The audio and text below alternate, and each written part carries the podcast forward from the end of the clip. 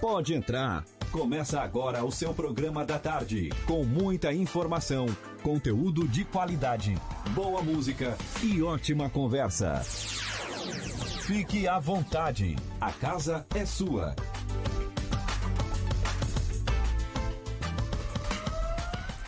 Duas e cinco da tarde já está no ar mais um programa A Casa é Sua. Estamos no ar nessa terça-feira ensolarada, de calor aqui. Eu sou Emanuela Justino e na apresentação comigo, Tereza Carneiro. Boa tarde. Boa tarde, Emanuela. Uma linda tarde de sol e calor aqui em Criciúma e região. Isso. E hoje, olha, fica à vontade, a gente vai ficar até às 5 horas da tarde. A gente deixa o convite, né, para você nos fazer companhia aqui na Rádio Cidade em Dia. A gente está ao vivo agora, ao vivo pelo 89.1 FM e também pelas lives no YouTube e Facebook. Aproveita, já se inscreve no canal, curte a página no Facebook para ficar por dentro de tudo que rola aqui na Rádio Cidade em Dia. E o programa A Casa é Sua tem a produção de Emanuela Justino e a operação técnica de Gesiel de Medeiros e Marcos Knaben. Ó, você pode interagir com a gente pelo nosso WhatsApp, além das redes sociais também, né? Se você quiser mandar sua mensagem, a sua dúvida, pode ficar à vontade. O número do nosso WhatsApp é o 48 991564777. Mande seu recadinho que a gente vai ter o maior prazer de ler aqui no ar. Hoje é dia 10 de março de 2020 e a gente inicia o programa de hoje sabendo que já foi fato, né, aqui no Brasil e no mundo também nessa mesma data. Nós estamos no dia número 70 do calendário gregoriano e temos aí pela frente mais 296 dias no ano de 2020. E hoje, 10 de março, é dia do telefone. O dia do telefone é uma homenagem à data em que a invenção foi patenteada pelo seu desenvolvedor, Alexander Graham Bell, que nasceu em 1847 e viveu até 1922. Em 10 de março de 1878, ele patenteou a sua, uh, o, seu, o desenvolvimento da tecnologia do telefone. Em 10 de março de 1535, as Ilhas Galápagos foram descobertas pelo bispo do Panamá, Tomás de Berlanga. Localizado no Oceano Pacífico, a mil quilômetros da costa equatoriana, o arquipélago é famoso por ter inspirado Charles Darwin a formular a teoria da evolução. Formado por 19 ilhas e mais de 40 ilhotas, o arquipélago já foi declarado Patrimônio Mundial da Humanidade em 1978. E em 10 de março de 1884, morreu Bernardo Guimarães, autor do livro Escrava Isaura.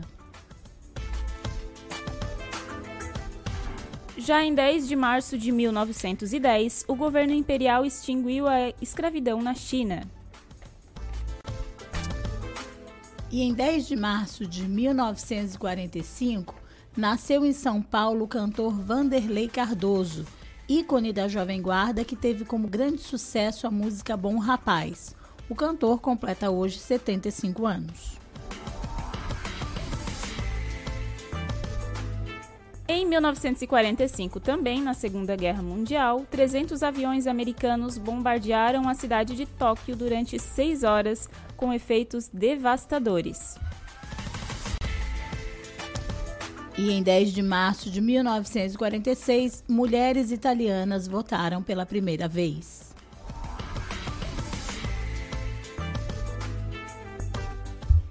Em 1955, nasceu o cantor, compositor e radialista Kid Vinil, vocalista da banda Magazine, de sucessos como Soul Boy e A Gata Comeu.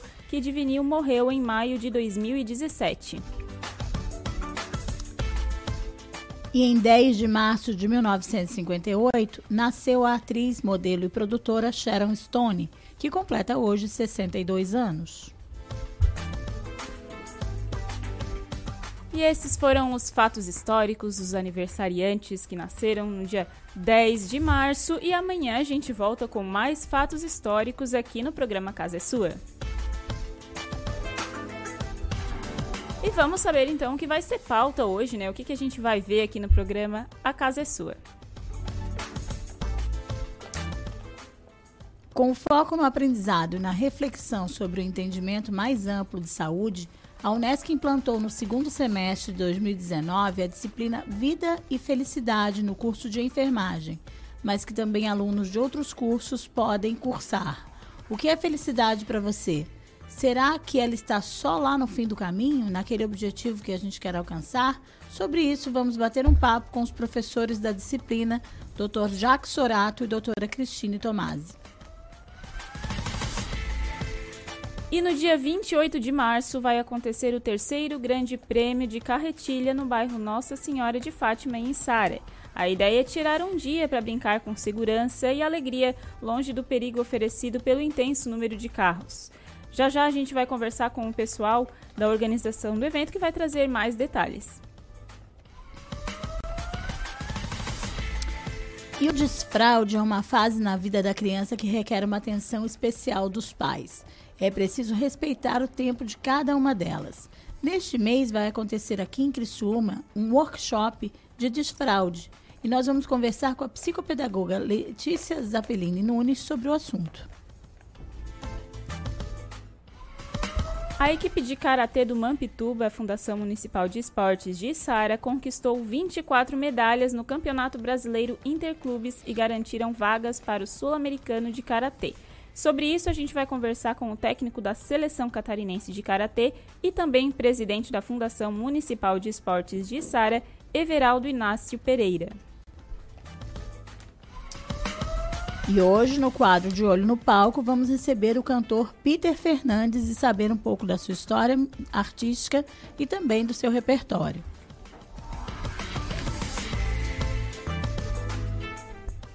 Então vem com a gente porque o programa A Casa é Sua tá só começando. Fique à vontade, com muita informação, música e uma boa conversa. A casa é sua.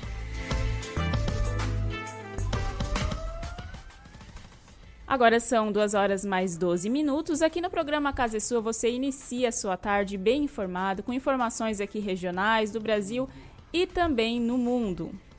E a gente começa com informação aqui estadual. A estiagem atinge Santa Catarina do Planalto Sul ao extremo oeste. A colheita da maçã está prejudicada aqui na Serra Catarinense. A gente vai conferir agora a matéria da Patrícia Gomes, da Rede de Notícias Acaerte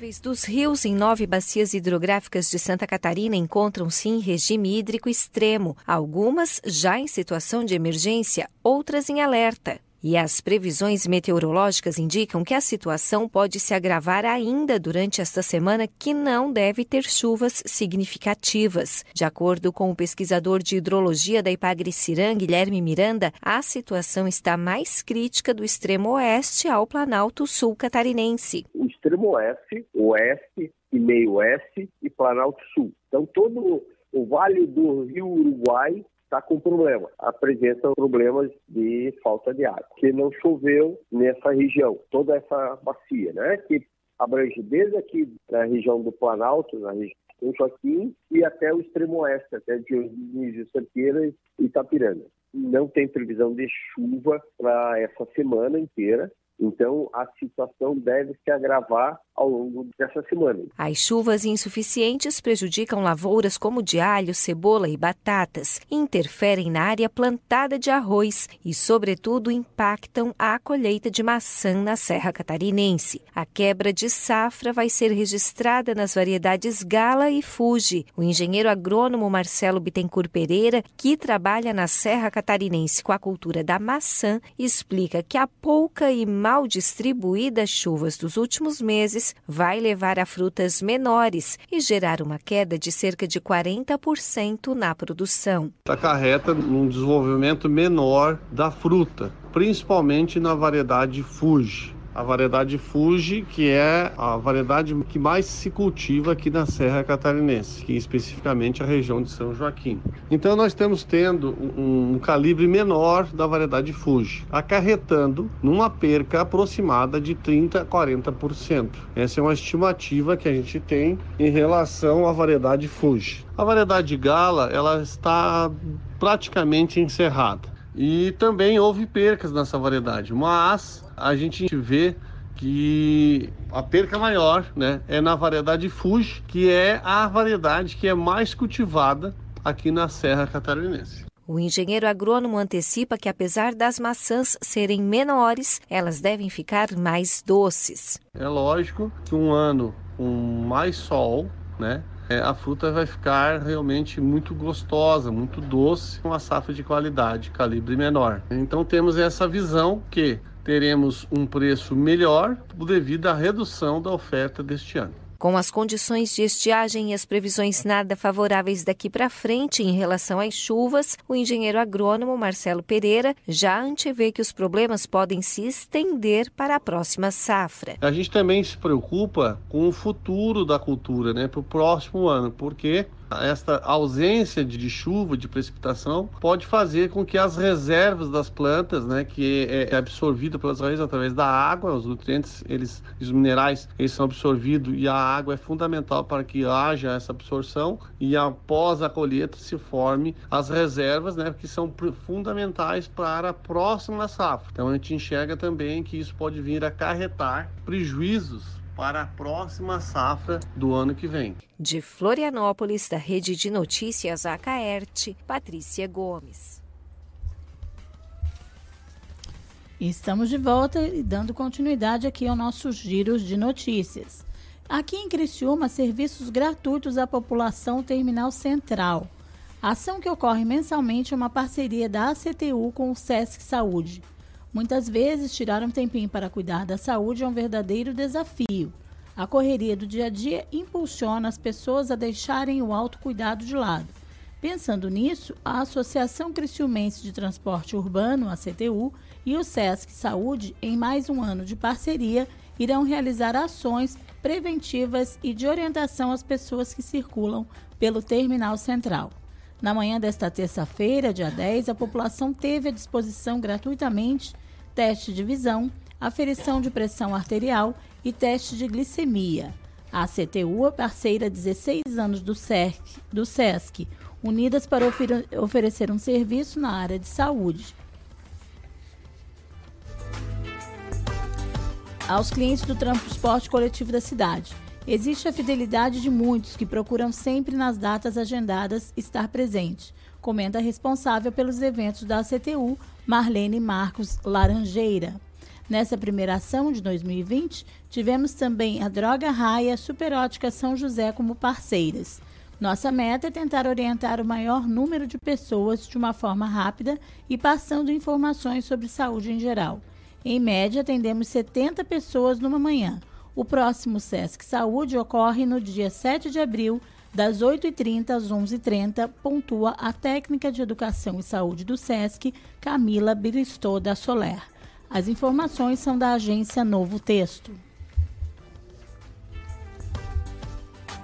E seguimos com mais informações, agora a nível estadual. O programa de capacitação contra a corrupção para corrupção policiais civis vai até sexta-feira aqui no estado. O secretário nacional de Segurança Pública, Guilherme Teofilo, é o ministrante da palestra nesta terça-feira. Vamos conferir agora a matéria de Jéssica Mello. Começou nesta segunda-feira a sétima edição do Programa de Fortalecimento das Polícias Judiciárias do Ministério da Justiça e Segurança Pública. O evento vai até sexta-feira na Cadepol, Academia da Polícia Civil, em Florianópolis. O diretor de Ensino e Pesquisa da Secretaria Nacional de Segurança Pública, Jorge Pontes, fez a palestra de abertura. E nessa terça-feira pela manhã, quem ministra a palestra é o secretário nacional de Segurança Pública, Guilherme Teófilo. Abordando o tema corrupção sistêmica e delinquência institucionalizada, a capacitação é destinada a 50 policiais civis do estado catarinense. Eles foram escolhidos previamente pela instituição. Também foram ofertadas mais cinco vagas para delegados dos estados vizinhos, totalizando 55 capacitados. O presidente do Colegiado Superior de Segurança Pública e Perícia Oficial, o delegado-geral da Polícia Civil, Paulo Queires, explica como será o formato do evento. E nós teremos a, capacitação com palestras proferidas por delegados da Polícia Federal e da Polícia Civil, se especializaram na repressão à alta criminalidade e na condição de grandes casos e no planejamento de mega operações. Com isso, busca-se o quê? O aprimoramento das investigações com a consequente é, resolução dos crimes e das ações delituosas que estão sendo praticados. No ano passado, mais de 200 policiais civis foram capacitados em Recife, Vitória, Goiânia, Belém, Curitiba e Rio de Janeiro. Esse é o primeiro evento em 2020 e Santa Catarina foi escolhida devido à criação de cinco delegacias de combate à corrupção, como destaca Queires. Com mais uma delegacia que já existe na DEIC, nós teremos seis delegacias. O modelo que Santa Catarina adotou pode ser até é, é, compilado para outros estados, dada a capilaridade que nós com, um, com este modelo adotamos e teremos condições de agir e atuar em todo, em todo o Estado simultaneamente. Nós estamos em fase de implementação e implantação dessas delegacias e estamos fazendo, e faremos, melhor dizendo, a instalação delas em pontos centrais, de acordo com as condições logísticas da Polícia Civil e que serão definidos oportunamente. De Florianópolis, da Rede de Notícias Acaerte, repórter Jéssica Mello. E seguimos com mais informações. Agora, uma informação local. Um homem sem identificação se encontra na UTI do Hospital São José. Um homem que está na unidade de terapia intensiva do Hospital São José, aqui em Criciúma. Ele tem aproximadamente 35 anos, 1,60m, pele morena, cabelo preto, olhos castanhos e possui uma tatuagem de guitarra no braço esquerdo. Ele vestiu uma calça jeans azul, camiseta vermelha e chinelo branco. De acordo com o Hospital São José, ele foi encontrado em uma via pública no bairro Mineira, eh, Mineira Nova na, no último sábado, dia 7 de março, próximo a Vipicar, né? Apenas como referência. Ele foi conduzido pelo Serviço de Atendimento Móvel de Urgência, o SAMU, até a unidade hospitalar. Mais informações podem ser obtidas pelo telefone do Serviço Social da instituição, é o 3431 1596, repetindo 48 3431 1596. Essas foram informações do portal Eng Plus. Dando continuidade ao nosso giro de notícias, a Assembleia Legislativa quer clareza do governo do estado sobre taxação de agrotóxicos. A audiência pública nesta quarta-feira discute cobrança do ICMS sobre insumos agrícolas. Vamos conferir com a repórter Patrícia Gomes, da Rede de Notícias HERT. A audiência pública marcada para o início da tarde desta quarta-feira na Assembleia Legislativa para debater uma possível taxação de ICMS sobre os insumos agrícolas, entre eles os agrotóxicos, os deputados estaduais querem, acima de tudo, entender as reais intenções do governo do estado. A inclinação do governo parece ser no sentido de recomendar uma taxação escalonada para os defensivos agrícolas por grau de toxicidade na reunião de abril do CONFAS, o Conselho Nacional de Política Fazendária. O deputado Marcos Vieira, presidente da Comissão de Finanças, que junto com a Comissão de Agricultura realiza essa audiência pública, argumenta que é preciso saber a opinião oficial do governo catarinense sobre esse tema. Já temos a confirmação do secretário de Estado da Fazenda, do secretário de Estado da Agricultura, Paulo Eli e Ricardo Gouveia, respectivamente. Nós queremos saber é, realmente qual a verdadeira posição do governo. Se o governo vai participar da reunião do CONFAS é, pedindo que o convênio seja prorrogado, ou seja, que o defensivo agrícola continue tendo isenção de ICMS, ou o governo vai pedir no CONFAS que o defensivo agrícola seja taxado com ICMS. Nós precisamos dessa resposta do governo, por não está claro ainda. Por isso, a realização dessa audiência pública. O deputado Marcos Vieira cita que o Ministério da Agricultura e Pecuária estima que o impacto sobre o custo de produção do agronegócio catarinense com a cobrança do ICMS sobre os defensivos pode chegar a 300 milhões de reais ao ano. E se o governo realmente resolver taxar o defensivo agrícola em Santa Catarina, nós poderemos ter um impacto no custo de produção de cerca de quase 300 milhões de reais por ano. E aí, talvez, possamos também ter a condição de começar a perder a nossa competitividade internacional no quesito preço. Então, é muito importante a realização dessa audiência. Uma das principais culturas prejudicadas no Estado, caso ocorra a taxação dos insumos agrícolas, será a da maçã. Os produtores que já sofrem com a estiagem enfrentam mais essa ameaça de mais impostos pela frente, conforme destaca o engenheiro agrônomo Marcelo Bittencourt Pereira, que trabalha na Serra Catarinense com a cultura da maçã. A gente está tendo uma dificuldade com o governo do estado, né, que quer é, sobretaxar a nossa cultura nos insumos, né, até 17% no ICMS, e isso vai afetar diretamente o, o produtor que já está sendo prejudicado com esta estiagem. Então a gente pede né, que o, o, governo do estado evite esse custo, né, que já está difícil sobreviver do jeito que está. Imagine a gente tendo uma sobretaxa de até 17% nos insumos é matar de fato, é dar o último suspiro para o produtor. Nessa segunda-feira, em artigo assinado pelo presidente da FAESC, a Federação da Agricultura em Santa Catarina, José Zeferino Pedroso, advertiu que taxar os defensivos e insumos agrícolas pode ser um golpe mortal para atividades essenciais, como o cultivo de lavouras, a criação intensiva de animais e a produção de leite, e complementou que a tributação fará com que as lavouras de milho, soja, feijão, feijão e arroz se tornem deficitárias, portanto, melhor não plantar. De Florianópolis, da Rede de Notícias Acaerte, Patrícia Gomes. E seguimos aqui com um giro de notícias no programa A Casa é Sua. Nova lei obriga médicos a notificarem violência contra a mulher à polícia. Para ajudar a criar políticas públicas de prevenção e combate à violência contra a mulher, Desde 2003, agentes de saúde são obrigados a notificar compulsoriamente o sistema de saúde sobre casos confirmados de agressão às pacientes. Agora, com a Lei nº 13.931, esses profissionais terão tarefas adicionais no combate à violência. A partir desta terça-feira, 10 de março, quando a medida entra em vigor, eles deverão notificar não só casos confirmados, mas também casos com indício de violência e, além de informar ao sistema de saúde, terão de comunicar autoridades policiais em até 24 horas. As informações são da revista Galileu. E a PRF realiza operação nas rodovias federais aqui do estado de Santa Catarina.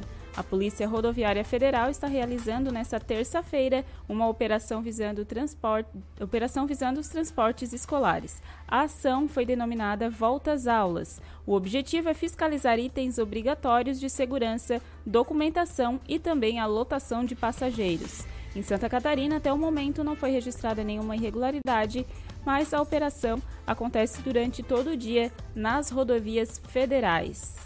Essas foram informações do portal Eng Plus. E seguindo com informações agora também eh, a nível estadual, a ADBV Santa Catarina tem uma nova gestão. A empresária Ângela Gonçalves é a segunda mulher a assumir a entidade.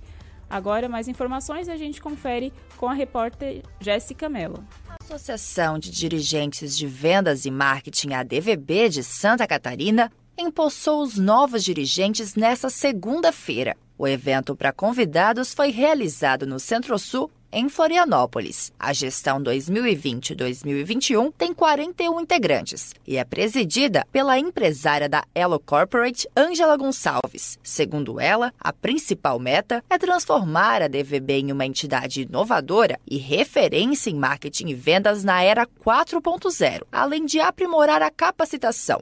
Tudo isso com o desejo de formar profissionais mais qualificados nessas áreas, né? É, nós vamos, nós estamos fazendo reposicionamento da marca, a DVB, uh, ah, com o slogan Conexões que inspiram transformações.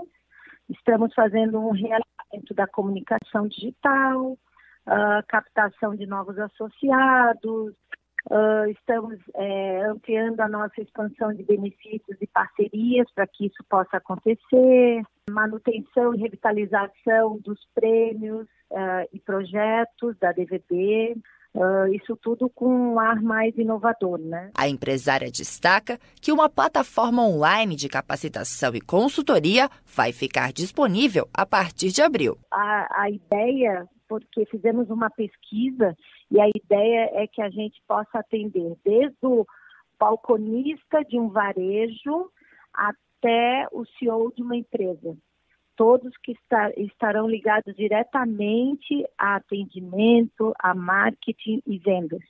Essa é a, essa, esse é o direcionamento.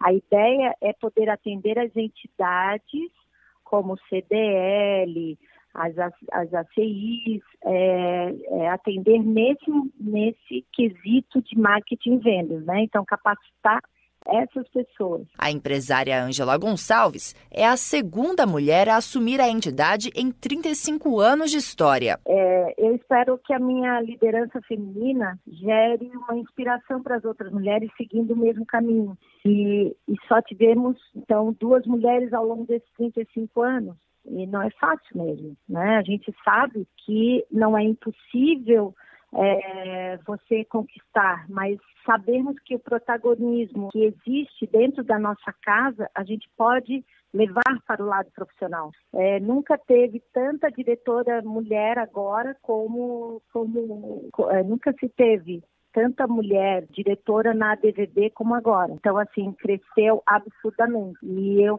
fiz questão, basicamente, a metade da diretoria é, são mulheres profissionais que fizeram um excelente trabalho. De Florianópolis, da Rede de Notícias Acaerte, repórter Jéssica Mello. E seguimos aqui no programa A Casa é Sua e agora a gente vai saber como é que vai ficar o tempo aí para os próximos dias com informações do clima.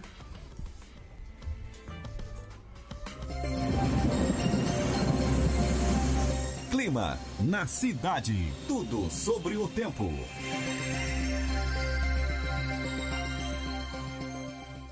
Olá, queridos ouvintes. Terça-feira, 10 de março. Previsão para o norte, Planalto, Serra e Sul. Essa terça-feira vai ser um dia com poucas nuvens no céu e o sol vai predominar em todas as regiões. No final da tarde e noite, aumenta a nebulosidade nas cidades próximas ao litoral e pode ter um chuvisco isolado, não se descarta. Mas quem gosta e vai curtir a superlua, não se preocupe, vai dar para ver tranquilamente. E hoje é mais um dia onde o destaque é a umidade relativa do ar, que vai ficar bem baixa. Isso significa que tem pouca umidade no ar, então você tem que beber muita água e se hidratar. E quando o sol predomina com poucas nuvens, não podemos ficar exposto ao sol sem proteção. O vento vai ser nordeste e fraco. No mar, ondas baixinhas. Confere as temperaturas que ficarão altíssimas. Florianópolis, Palhoça, São José, 33 graus. Rancho Queimado, 28. Criciúma, Tubarão, 35 é a máxima de hoje. Lages começa o dia com 14 e a máxima 28 graus. Urupema, de manhã com 11 e a máxima 27. Itaiópolis, Mafra, Canoinhas, 30 graus a máxima. E Joinville, calor de 34 graus. Amanhã, dia 11, quarta-feira, estarei de volta com mais informações do tempo.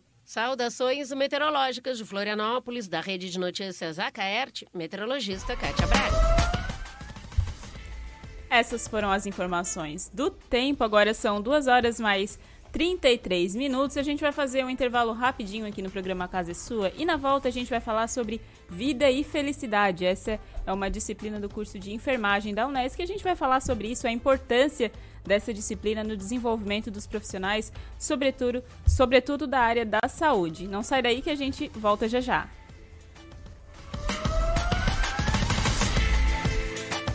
Fique à vontade, com muita informação, música e uma boa conversa.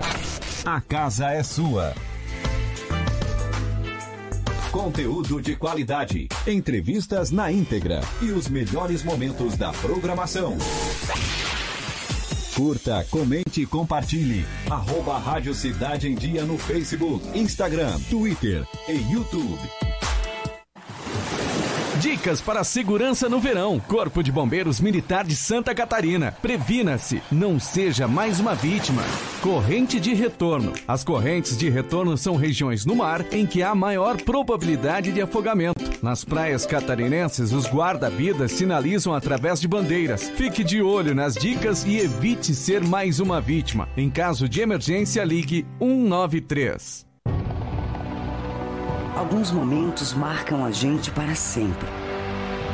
Blumenau ficou quase que toda submersa pelas águas que chegaram a 12 metros acima do seu leito normal. O apagão dividiu Florianópolis.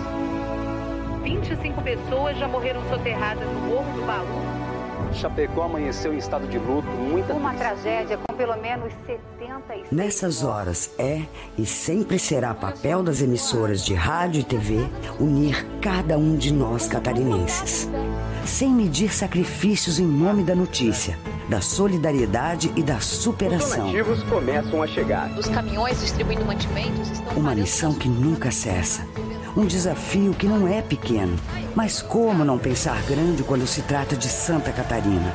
Por isso, sempre estaremos aqui, sempre que for preciso unir mentes e corações. Pense grande, pense rádio, pense TV. Rádio Cidade em Dia, 89,1 FM. Conteúdo conectado com a sua vida. Não fique preocupado, mas hoje à noite eu sonhei com o meu ex. Papai, eu tenho dois namorados e estou pensando em ampliar pra três. Querida, me desculpe a franqueza, mas acho que você engordou. Vovó, aquela sua sobremesa é muito ruim, foi por isso que sobrou. Aquele seu perfume que eu adoro, hum, lembra minha primeira namorada. Sua camisa autografada do Brasil não sumiu, eu dei pro filho da empregada. Eu uso seu batom e seus vestidos sempre que você está dormindo. A cada dez vezes que a gente namora, em oito delas acabo fingindo. Tem muitas coisas que a sua família não precisa saber. Mas se você é doador de órgãos, isso você tem que informar. Seja um doador, avise sua família. Uma campanha da APAR. Uma campanha, Grupo Catarinense de Rádios. A Time Marketing Digital tem o que o seu negócio precisa: criatividade e inovação para suas redes sociais. Vem com a Time e faça o seu negócio crescer. Entre em contato através do nosso WhatsApp 4899114 0193. Oi, pessoal, eu sou o Ricardo Lopes e estou aqui na Rádio Cidade em Dia, de segunda a sexta-feira, no programa Boa Mistura. Aguardo vocês a partir das 12h30 para debatermos os assuntos mais comentados do dia e abordarmos temas de relevância para a nossa região. Então sintoniza aí no 89.1 FM e segue a gente no youtube.com barra Rádio Cidade em Dia para assistir todos os nossos conteúdos. Não esquece de acompanhar nossas redes sociais, arroba Rádio Cidade em Dia no Instagram Facebook e Twitter. Rádio Cidade em Dia, conteúdo de qualidade no ar e na palma da sua mão.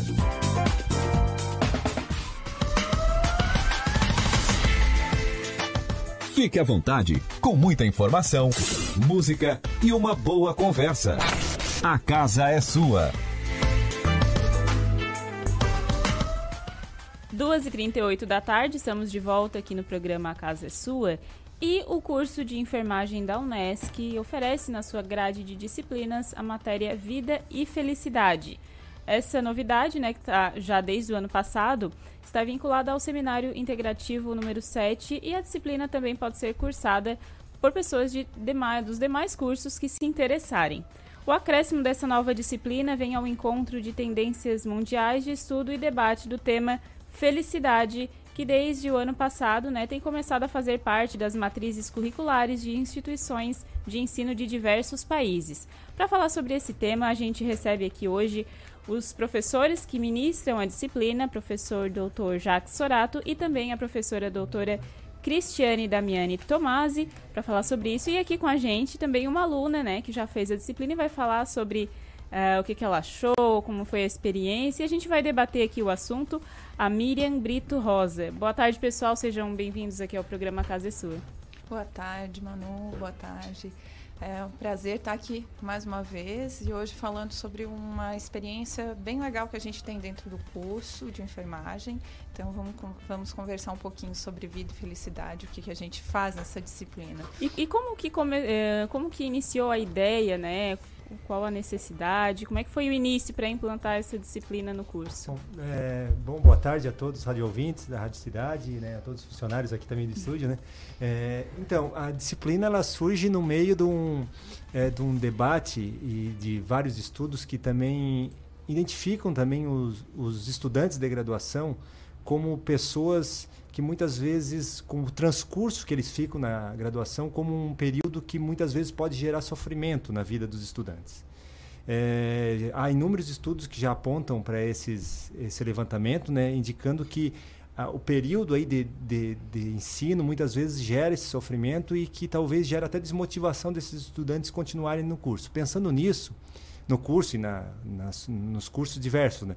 pensando nisso, o, o NDE, o núcleo do, docente estruturante do curso de enfermagem pensou numa alternativa que pudesse também trabalhar é, é, aspectos que não eram trabalhados nas disciplinas tradicionais do curso.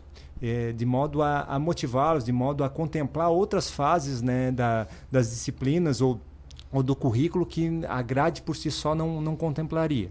E também, né, Jax, isso veio dentro de uma outra disciplina em que a gente faz a atividade com os acadêmicos, em que eles escolhem um tema para pesquisar. É, no ano passado mesmo, surgiu assim quase todos os grupos que fizeram a atividade a busca sobre qualidade de vida do acadêmico.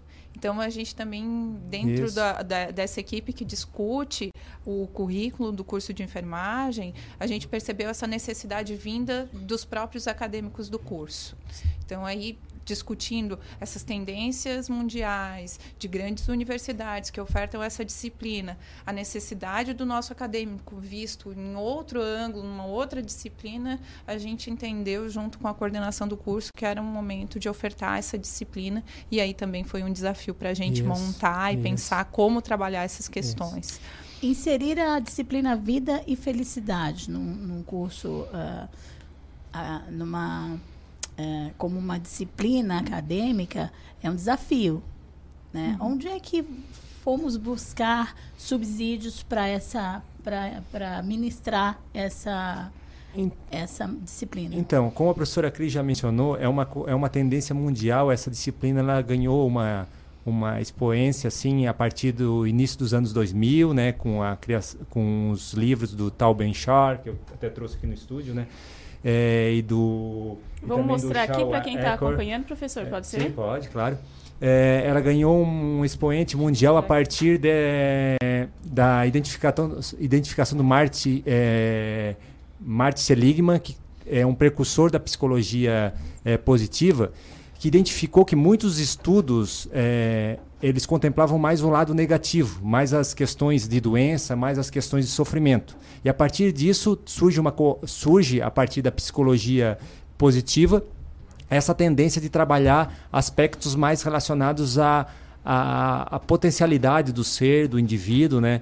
E, a, o, o alicerce, obviamente, dessa disciplina, ele está sustentado na psicologia positiva. Não somos psicólogos, nós, né? Uhum. Também, ah, somos as pessoas, como ah, vocês são felizes, mais felizes do mundo para administrar a disciplina. Estamos em constante processo de felicidade, porque entendemos que a vida é essa constante busca da felicidade diariamente, né? Então, o que é a felicidade que se busca nesse curso, diante dessa, dessa abordagem acadêmica? Uhum. O que, que vocês... É, é, apresentam como sendo a felicidade? Bom, a gente primeiro a gente não apresenta o que é a felicidade. Essa, é. Se a gente perguntar para vocês o que é felicidade, para vocês, o que deixa vocês felizes. Pode variar de cada, pe vai cada variar. pessoa. É né? muito subjetivo, uhum. né? Então, o que te torna feliz não necessariamente vai me fazer feliz. Então a gente parte desse pressuposto. E quando a gente brincou aqui antes, né? Ah, tem uma fórmula para felicidade. Partindo dessa ideia, é óbvio que a gente não tem fórmula, né? A gente tem vários livros aí que dão 10 dicas para ser feliz e tudo mais. O que pode ser dado, talvez, seja dica, seja olhar para o para o que nos circunda de um modo diferente e aproveitar esses momentos. Então a gente caminha nessa linha, né, Jax? De aproveitar esses momentos, de, de principalmente perceber o que, que nós temos e o que, que nós precisamos, então, para ser feliz. Professores, eu não sei se é claro, né? A felicidade vai variar de pessoa para pessoa, mas em sala de aula ou, enfim, nos estudos de vocês, eu não sei se é correto ou adequado, enfim, falar que a felicidade ela está no percurso, né? E não naquele no final, lá em que a maioria acha que quando alcançar tal coisa realmente vai ser feliz. Acho que a Miriam é pode isso que falar, acontece? né? A Miriam, Boa tarde, Miriam tá ali quietinha. Boa tarde a todos os ouvintes. E quando nós vimos no plano de ensino a disciplina de felicidade, até comentando com os outros alunos, a gente começou a criar bastante expectativa. O que, que vai ser ensinado na disciplina de felicidade, né? Porque realmente não tem como passar uma fórmula e dizer se tu fizer isso, tu vai conseguir ser feliz.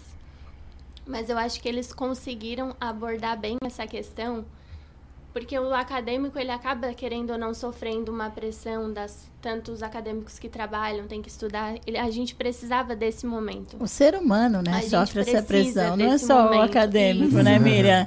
Isso. E aí, quando foi falado sobre a disciplina de felicidade, foi uma coisa até que nós comentamos depois com alguns alunos, porque felicidade, a gente não sabia definir o que é felicidade. Felicidade, eu pensava assim, pelo menos, vou ser feliz depois que eu me formar, depois que eu conseguir um emprego, depois que eu conseguir tal coisa, e é sempre assim que a gente via as coisas, né?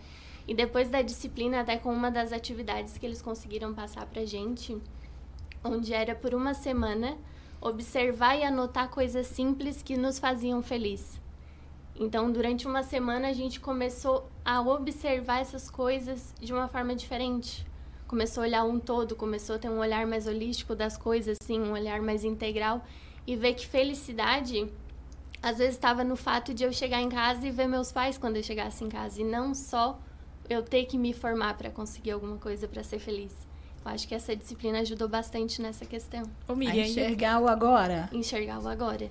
E o que mais, assim, por exemplo, você falou ali a parte dos seus pais, né? Mas qual outro detalhe, assim, do dia a dia que passava batido, que depois de, né, fazer a Uhum. disciplina, enfim, de olhar para si, começou a notar que aquilo ali também faz parte da felicidade, né, do dia a dia? Tem mais algum ponto que te despertou?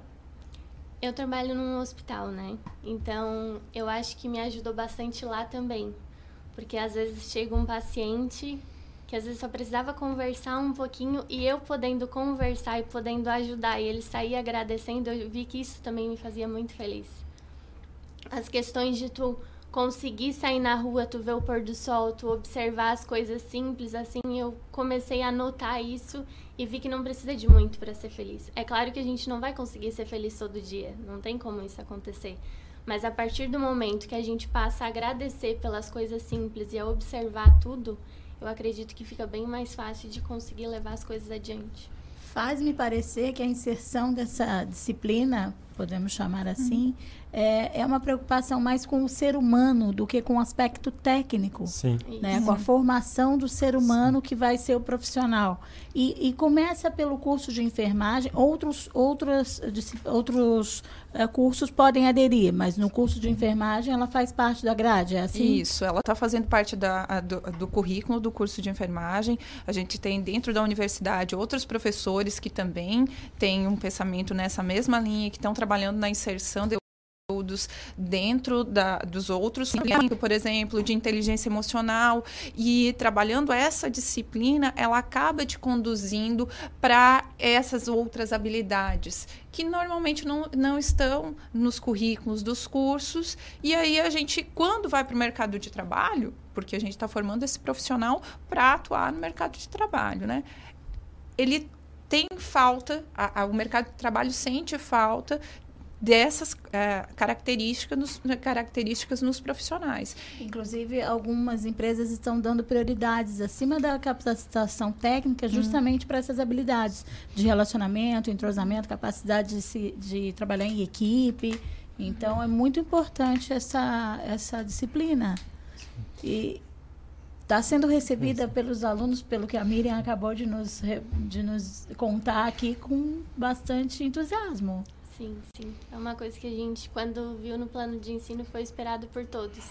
Até os próximos alunos já vêm perguntar pra gente o que, que é abordado em felicidade, como é que é, como é que funciona. É isso, deixa uma expectativa, uma carga de responsabilidade não, grande para os professores. Não, e como é que é uma prova da disciplina de felicidade? Como é que vai avaliar então, então, certo e tá errado? Então, daí, por ser uma disciplina que foge um pouco do parâmetro tradicional, a gente tem métodos avaliativos diferenciados. A gente não trabalha com uma prova, não tem. Uhum. A gente tem as, as avaliações que são feitas de maneira né, coletiva, né? E o, a, o ápice, na verdade, da avaliação que a gente chama assim é a gente constrói um ou a gente eh, incentiva a construção de um projeto de felicidade. Então, daí lá no, no término da disciplina, daí cada um apresenta um, um projeto de como idealiza, como pretende também estar tá, tá construindo essa, essa felicidade no seu, no seu dia a dia. Né?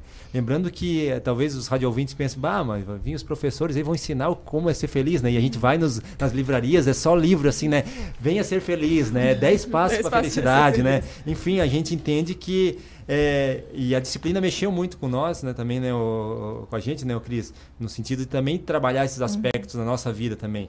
E uma das coisas que a gente sustenta muito que a felicidade não venha de satisfação imediata, assim, né, de desejos, né, diversos, né.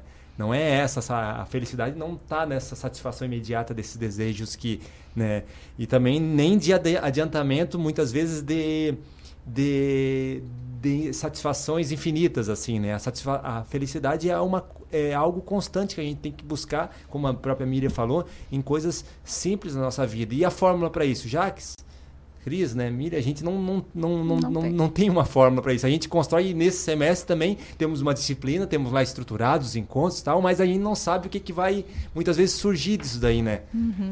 E, e aí, quando perguntou, Manu, se, se vai estar no percurso, com certeza, gente, o percurso está no nosso dia a dia, né? O que, que a gente faz todo dia?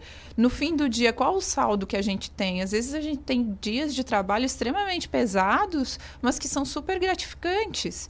E a gente, às vezes, chega tão cansado e não olha assim, não faz um resgate de tudo que, que viveu naquele dia para fazer esse saldo. Então, essa atividade que a Miriam colocou, ela é, a proposta dela era isso, é, era olhar para o que, o que aconteceu naquele dia e, e elencar, e escrever mesmo. Que as pessoas têm tendência por, a focar naquilo de ruim, né? Ruim. Estragou o é. dia, né? Sim, sim. E, dia. e não é porque é ruim, isso também a gente falou bastante, não é porque foi ruim naquele momento que a gente tem que é, tentar descartar aquela coisa que foi porque a gente aprende, né? Não é, não é com o fácil que a gente aprende, normalmente é com a dificuldade e isso que nos faz crescer. Então, no momento, a gente pode achar ruim.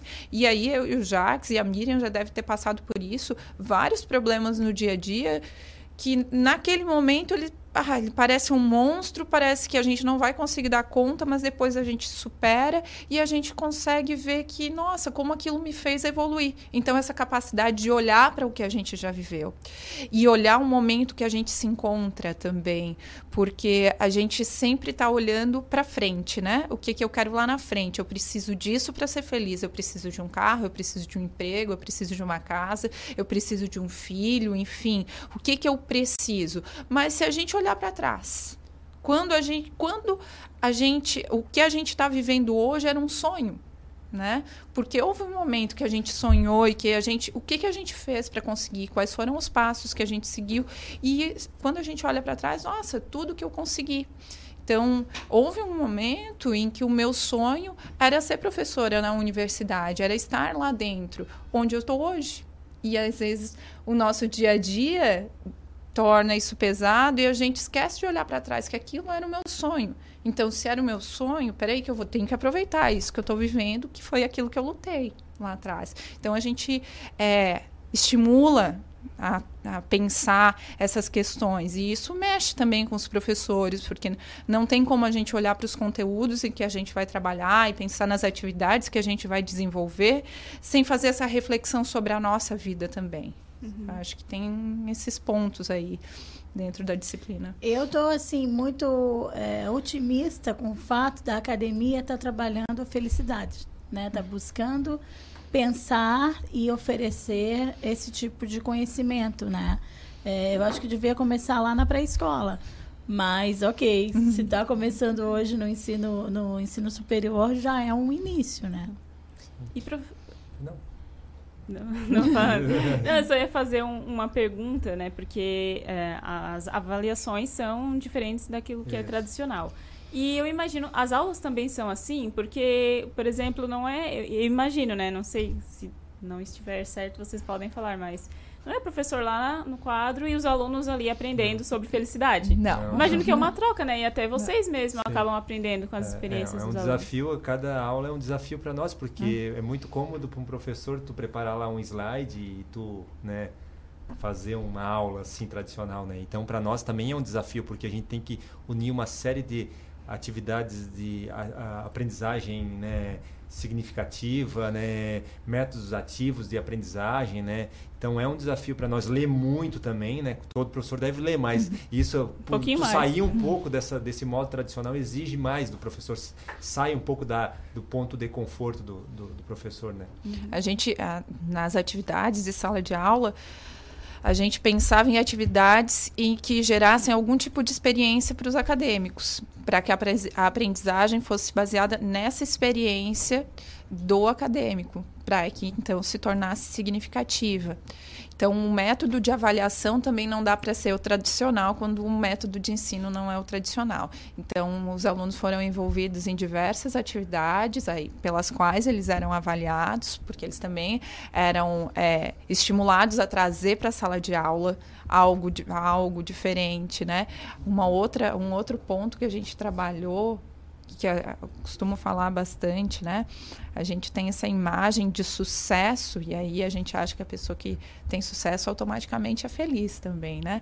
Mas as pessoas que são famosas aí nas- e a gente tem as- a questão das redes sociais muito fortemente na nossa vida hoje, né? Então é- lá é uma imagem que é passada. Agora tudo que, que acontece para além daquela imagem a gente não consegue ver. Os bastidores. Os né? bastidores a gente não consegue ver.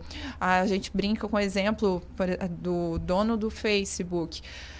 Ah, hoje aquela, essa pessoa, sim, ela tem dinheiro, ela é bem sucedida, mas o que aconteceu até se tornar essa pessoa sucedida, bem sucedida? Teve nãos, né? A gente pegar artistas famosos aí, também tiveram uma série de nãos. A gente também teve alguns nãos na nossa construção profissional. Só que quando o acadêmico, no caso, vê o professor lá na frente, a gente se apresenta, né, Jax? Eu sou professora, doutora, Cristiane, eh, eu tenho mestrado, eu tenho doutorado, eu trabalho aqui tanto tempo, trabalho nesse conteúdo tanto tempo, vai falando um pouco da nossa vida, mas a gente fala das nossas conquistas. E aí o acadêmico vê aquele profissional pronto, com um título de doutor, muitas vezes, mas ele não nasceu assim, ele não nasceu com aquele título, ele foi se construindo. E aí, às vezes, acha que nunca vai alcançar aquele, aquele ponto. E a ideia é dizer, não, você também consegue alcançar. E a gente tem vários nãos no nosso dia a dia. E não é por esse não que a gente deixou de se construir, deixou de seguir. A gente tem eh, acabo percebendo assim um, essa, uma geração nova em que a frustração ela causa um impacto muito grande. Então, como que a gente lida com o não?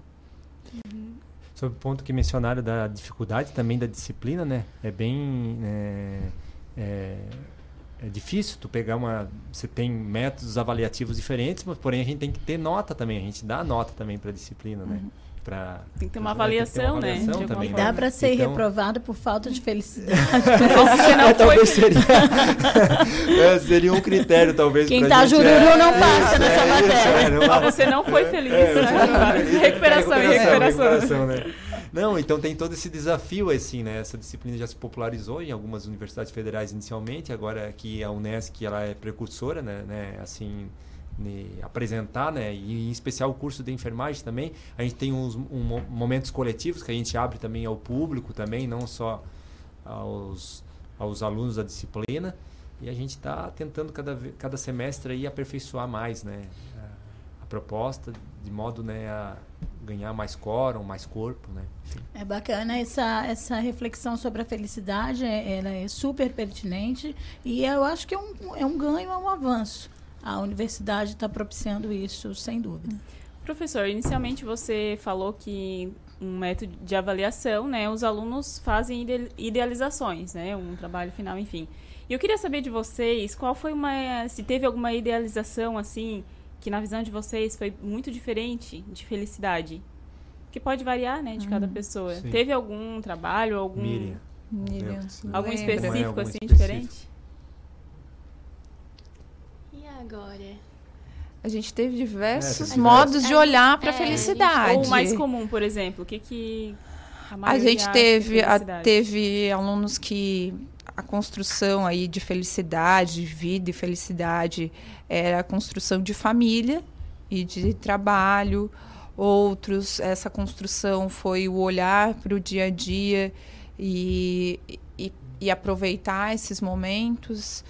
Então, a- a- a- foi muito variado, Isso, né? é, teve essa, essa várias várias atribuições aí várias concepções né de felicidade mas o que ficou o que mais marcou assim na verdade que a gente percebeu no término assim da disciplina é que é, nada tipo rato de laboratório né lá pro final né Uhum. nada a contemplar ah, vou ser feliz daqui é, 10 anos quando eu me formar não Quando tem checklist ali, quando é, cumprir não, meu checklist. é, Isso. isso, é, mas todos assim, né, foi um consenso nosso, assim, na, na que a gente faz esse momento de cole- coletivo, assim, de, de ver ou de compreender a felicidade no ato, né, no transcurso.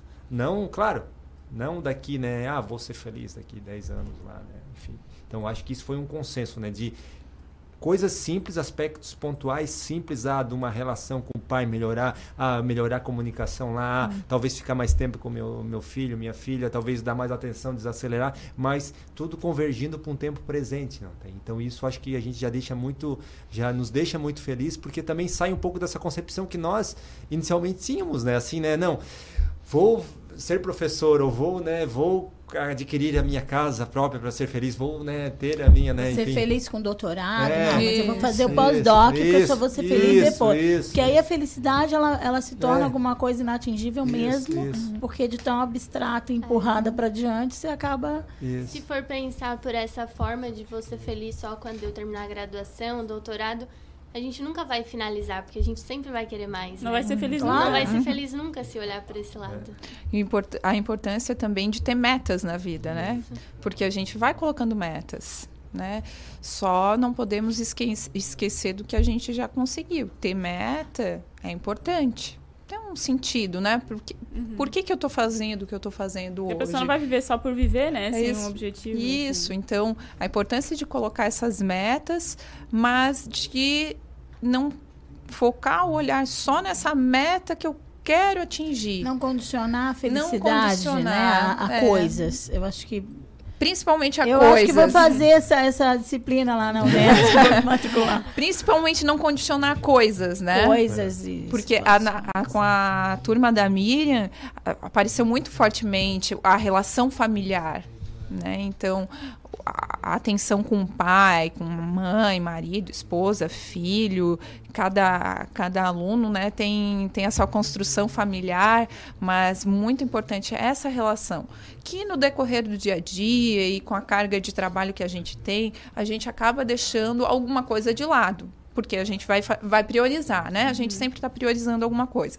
Então, muitas vezes é a família que a gente deixa de lado. Então, quando a gente vê os trabalhos aí de fim de graduação, de fim de mestrado, quando a gente lê os agradecimentos, tem o agradecimento à família, que ficou de lado por um período. Que aguentou, né, Que aguentou, né? né? Aquela Sim. frase, né? Mas é, quantas vezes a gente coloca a família, por exemplo, de lado, ou os amigos de lado, porque a gente tem essa meta profissional, por exemplo, e não é ruim ter uma meta profissional, não é, não é isso que eu estou falando, mas o equilíbrio, né? O equilíbrio Mas, entre o que a gente mas eu busca. acredito que são coisas que às vezes a gente faz sem perceber. Isso. Que agora, por exemplo, com esse avanço tecnológico, às vezes tem uma roda de amigos que eles não conversam mais. Isso. E todos se conhecem, mas eles não conversam. Tá todo mundo mexendo no celular, tá envolvido com outra coisa. Eu acho que isso é bem importante pra gente conseguir observar o agora exatamente por isso. E aquilo seria um É, momento O que, que de tem de tão né? importante fora daquilo ali que tu não pode focar um tempo nas pessoas que estão no teu presente? Né? Então acho que isso tem bastante importância. Famílias saindo para jantar e quando você olha, tá cada um Sim, no seu sim. celular, até o bebezinho tá no celular. e, Já né, coloca é. o celular pro bebê, que é, Vai ficar é, quietinho. entre aspas, aí não incomoda, vai ficar Aí quietinho. come, vai Aham. embora, Aí- acabou. Aí a filha adolescente já postou, né? Porque ela foi ali só pela foto. É. E aí a gente acaba diminuindo o diálogo, né? Ah, Então, a gente fala das redes sociais, né? Ela aproxima quem está longe, mas também afasta quem está perto. Então, a gente tem procura ter esse cuidado. Eu acho que é. E é às vezes a dos pessoa pontos. eh, vai se dar conta só depois, né? Ah, tava lá com a minha família inteira e tal, e no fim não aproveitou. E aí E era um tem momento de felicidade. as famosas frases das redes sociais aí, que é, o bom não é postado, né? O Uhum. bom não tá lá no stories do Instagram, não tá no feed de notícias. Às vezes o momento. Que bom quando isso acontece, né? O momento foi tão bom que a gente esqueceu de tirar Uhum. uma foto. Né? Porque a gente de fato estava aproveitando aque, aque, aquele momento. Às vezes a gente aproveita também tirando uma Uhum. foto. Diz, Não, eu preciso compartilhar essa coisa boa Pra que eu tô vivendo aqui. né? Preciso registro. registrar. Momento, né? É o registro do momento, mas quando a gente fala do convívio social, tem alguns momentos em que a gente passou, passou o tempo, conversou, aproveitou e não lembrou da foto. Isso também não é ruim. Porque, Tá tudo bem. é, tá tudo bem. A preocupação, porque às vezes a, a preocupação é maior com a rede social do que aproveitar aquele momento que a gente está aí, né? Para mostrar onde eu tô e não o, com quem eu tô e o que eu estou fazendo, mas mostrar o que eu estou fazendo para os outros. Então ela, ela provoca bastante a gente, assim, a, a pensar nesses conceitos e no que a gente, é, nos nossos comportamentos, né? Então acho que é isso. E professores, tem, além do curso de enfermagem, quais outros cursos que também fazem essa. Bom, a disciplina, que- ela é a disciplina. disciplina que inicialmente ela foi inserida na grade curricular do curso de enfermagem. Uhum. É, mas a ideia é que se torne uma disciplina até de transversal aí em todos os cursos, que a gente também né, seja uma disciplina que possa outras outros cursos também estarem participando, né? Uhum. Essa é a proposta que né, a gente começou o semestre passado, a ideia é de repente fazer uma disciplina meio que então, mas que transite nas diversas áreas, porque não é uma disciplina exclusivamente da saúde. Não. A gente não discute. Claro que tem muitas questões que convergem para a saúde, mas é uma disciplina comum às várias áreas do conhecimento.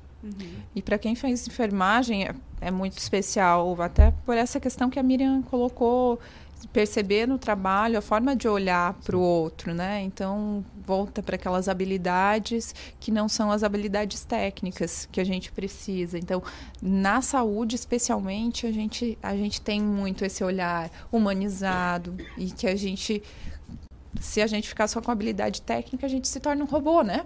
A professora já esteve aqui em outro momento e falou justamente disso, né? Da, da enfermagem, do profissional de enfermagem cuida da pessoa, né? Quando ela está num momento de muita fragilidade.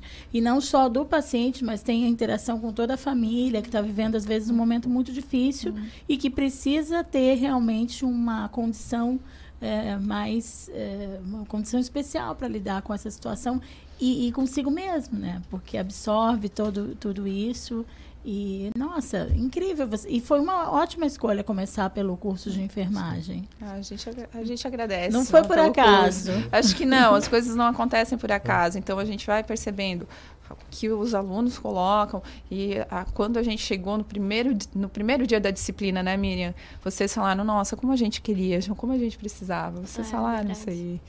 Então, que bom, né? Que a gente, a gente também, é, essas respostas, elas mostram que a gente está acertando na formação desse futuro profissional, né?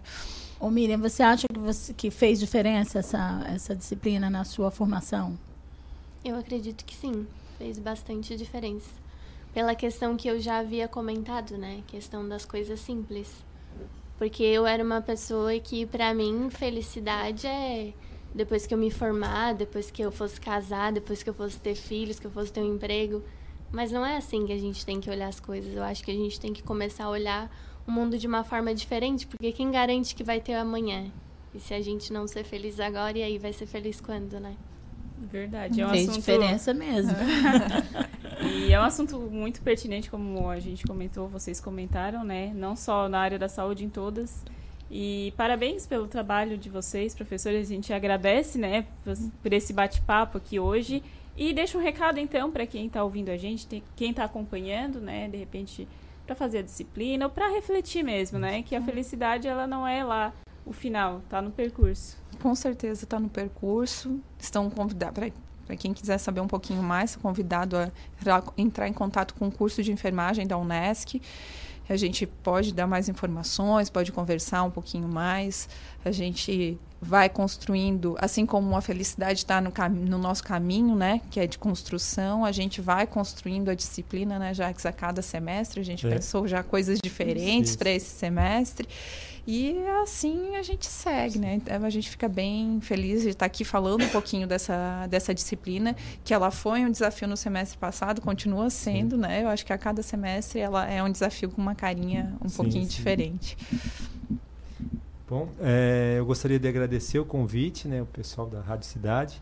Também, é, não é conselho, né? Mas pegando a fala da, da, da Miriam aqui, né? E quem garante que vai ter amanhã, né? Talvez você, rádio ouvinte, está aí no seu carro, na sua casa, no seu celular, enfim, né?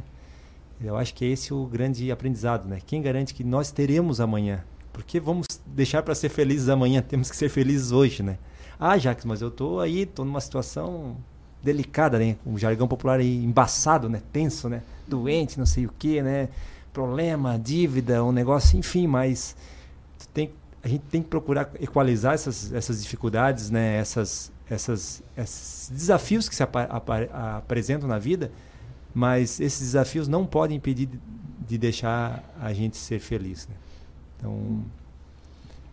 Reflita sobre. É, é isso. Não, é podemos, isso. não podemos almejar a felicidade amanhã. Temos que construir a felicidade hoje. Verdade. Olha, mais uma vez, muito obrigada. Foi um bate-papo muito gostoso aqui com vocês. A gente conversou então com os professores doutores Jacques Sorato e Cristiane Tomasi e também com a Miriam Brito Rosa sobre vida e felicidade. Agora são 3 horas mais 11 minutos. A gente vai fazer mais um intervalo rapidinho aqui no programa Casa é Sua. E na volta a gente vai falar sobre o terceiro grande prêmio de carretilha que vai acontecer ali na Isara. A gente volta já já. Fique à vontade, com muita informação, música e uma boa conversa. A casa é sua. Assista ao vivo a programação da Rádio Cidade em Dia no YouTube.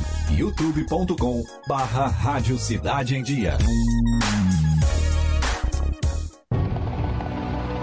Alguns momentos marcam a gente para sempre Blumenau ficou quase que toda submersa pelas águas que chegaram a 12 metros acima do seu leito normal. O apagão dividiu Florianópolis. 25 pessoas já morreram soterradas no Morro do Baú Chapecó amanheceu em estado de luto, muita Uma tragédia com pelo menos 76 Nessas horas é e sempre será papel das emissoras de rádio e TV unir cada um de nós catarinenses. Sem medir sacrifícios em nome da notícia, da solidariedade e da superação. Os donativos começam a chegar. Os caminhões distribuindo mantimentos estão Uma missão que nunca cessa um desafio que não é pequeno, mas como não pensar grande quando se trata de Santa Catarina? Por isso, sempre estaremos aqui, sempre que for preciso unir mentes e corações. Pense grande, pense rádio, pense TV. Por uma cidade melhor. Você sabia que para produzir uma tonelada de papel é preciso 100 mil litros de água e 5 mil quilowatts de energia? E que para produzir a mesma quantidade de papel reciclado são usados apenas 2 mil litros de água e 50% dessa energia? A preservação do meio ambiente começa com pequenas atitudes diárias que fazem toda a diferença. Uma das mais importantes é a reciclagem do lixo. Faça sua parte. Cuide da sua cidade. Um alerta Rádio Cidade em Dia. ZYN 553. Rádio Cidade em Dia. Conteúdo conectado com a sua vida. Estamos com uma super promoção nos cinemas Arcoplex dela e Arcoplex Criciúma, onde o valor do ingresso é preço único para todos os clientes. Não tem meia entrada. Segunda, terça, quinta, sexta, sábado e domingo, você paga apenas 10 reais. Quarta promocional apenas 8 reais. Sábado Maluco, último sábado do mês, você também paga somente oito reais. Nossa! Você não pode perder. Aproveite! Venha para Arcoplex Cinemas. A melhor forma de se evitar a dengue é combater os focos de acúmulo de água, locais propícios para a criação do mosquito transmissor da doença. Para isso, é importante não acumular águas em latas, pneus velhos, vasinhos de plantas, jarros de flores, garrafas, caixas d'água, tambores, lixeiras, entre outros. A prevenção é a única arma contra a doença. Faça sua parte e mantenha a cidade longe do mosquito da dengue. Uma campanha Grupo Catarinense de Rádios. Conteúdo de qualidade, entrevistas na íntegra e os melhores momentos da programação. Curta, comente e compartilhe. Arroba Rádio Cidade em Dia no Facebook, Instagram, Twitter e YouTube.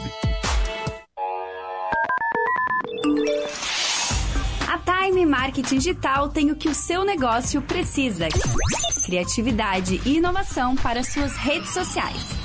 Vem com a Time e faça o seu negócio crescer. Entre em contato através do nosso WhatsApp 4899114 0193. Oi, pessoal. Eu sou Márcio Mariano e estou aqui na Rádio Cidade em Dia, de segunda a sexta-feira, no programa Boa Noite Cidade. Aguardo vocês a partir das 20 horas, abrindo espaço para as notícias dos bairros, entrevistas com líderes comunitários, lideranças políticas e muito mais. Então, sintoniza aí no 89,1 FM e segue a gente no youtube.com barra Rádio Cidade em Dia para assistir todos os nossos conteúdos. Não esquece de acompanhar nossas redes sociais, arroba Rádio Cidade em Dia no Instagram, Facebook e Twitter. Rádio Cidade em Dia, conteúdo de qualidade no ar e na palma de sua mão.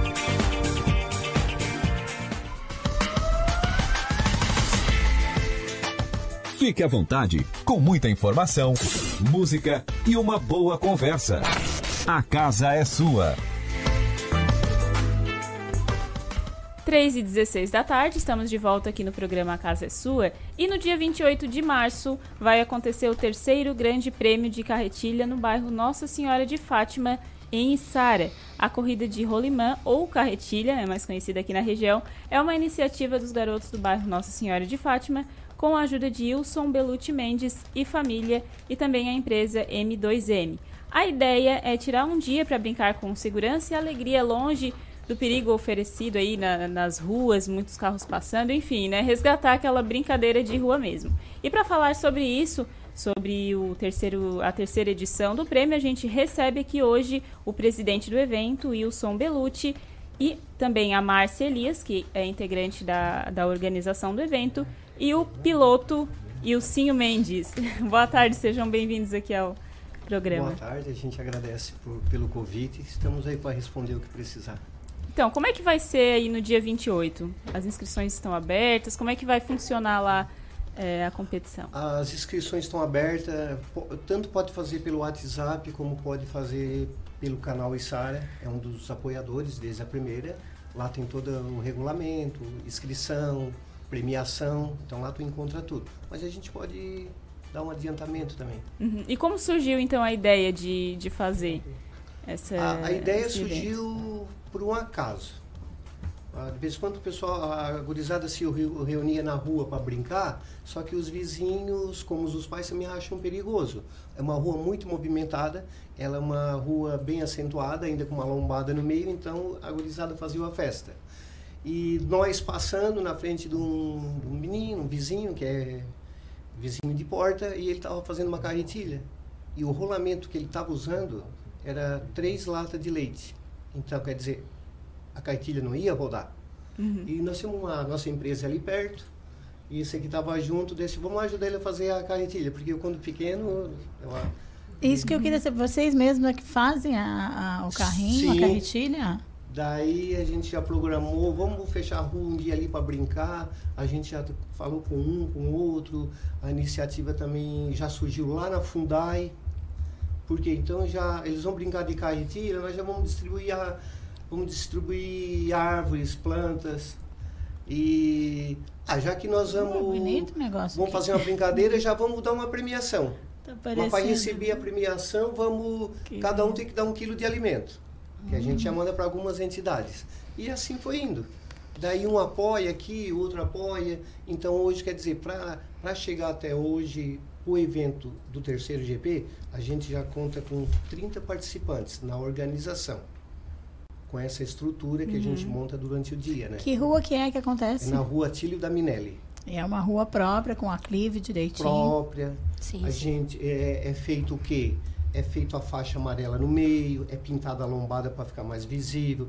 Todos os meio fio, como dá para ver na foto, são pintados de branco e preto. Quem está acompanhando pelo YouTube ou pelo Facebook pode ver aqui a foto da edição anterior, né? Isso. Do ano de 2019. Isso. E aí, como é que foi reunir a garotada e fazer esse. E sim, conta pra gente como é que é a emoção de correr no Uhum. carrinho de, de carretilha, de rolimã. Bem legal. É... Emocionante. Emocionante. Não dá medo, não, de, de ralar o joelho? Só na primeira vez. Na primeira vez deu É. medo. Um pouquinho só. Um pouquinho só. Mas depois na segunda já quer descer mais mil vezes. A emoção compensa, então? Qual é a parte mais emocionante da, da corrida? Quando, passa, quando ganha e quando passa na. Na no- lombada. Na lombada. Aquilo ali é uma adrenalina pura, né? Imagino. Ali, inclusive na foto que a gente está vendo aqui, Sim. quem está vendo pelas redes sociais, tem um ali que caiu, né? Derrapou na curva ali essa, essa foto aí é uma foto que é, foi na decisão. Então, Ah, a foi decisão. Na final do ano passado. Isso, ah, como diz- nós dizíamos antigamente quando era pequeno, é a melhor das três. Então tu tem duas chances. Uhum. Então ali já estava na decisão e um dos pilotos caiu. Ah, mas acontece, né? Acontece, né? do Corrida, jogo. tudo acontece, né? e o piloto que caiu foi o campeão da primeira. Foi. Da primeira edição. Às Da vezes. primeira edição. E como é que foi assim a construção do primeiro carrinho do Ilcim? Foi o Ilcim mesmo que teve a ideia ou foi o pai? Que teve a ideia de fazer o carrinho? Eles pediram para mim fazer. Eles pediram. E eu já, já gostando, vamos lá. Então, num dia lá, eu acho que a gente fez umas quatro, cinco É. partilhas já.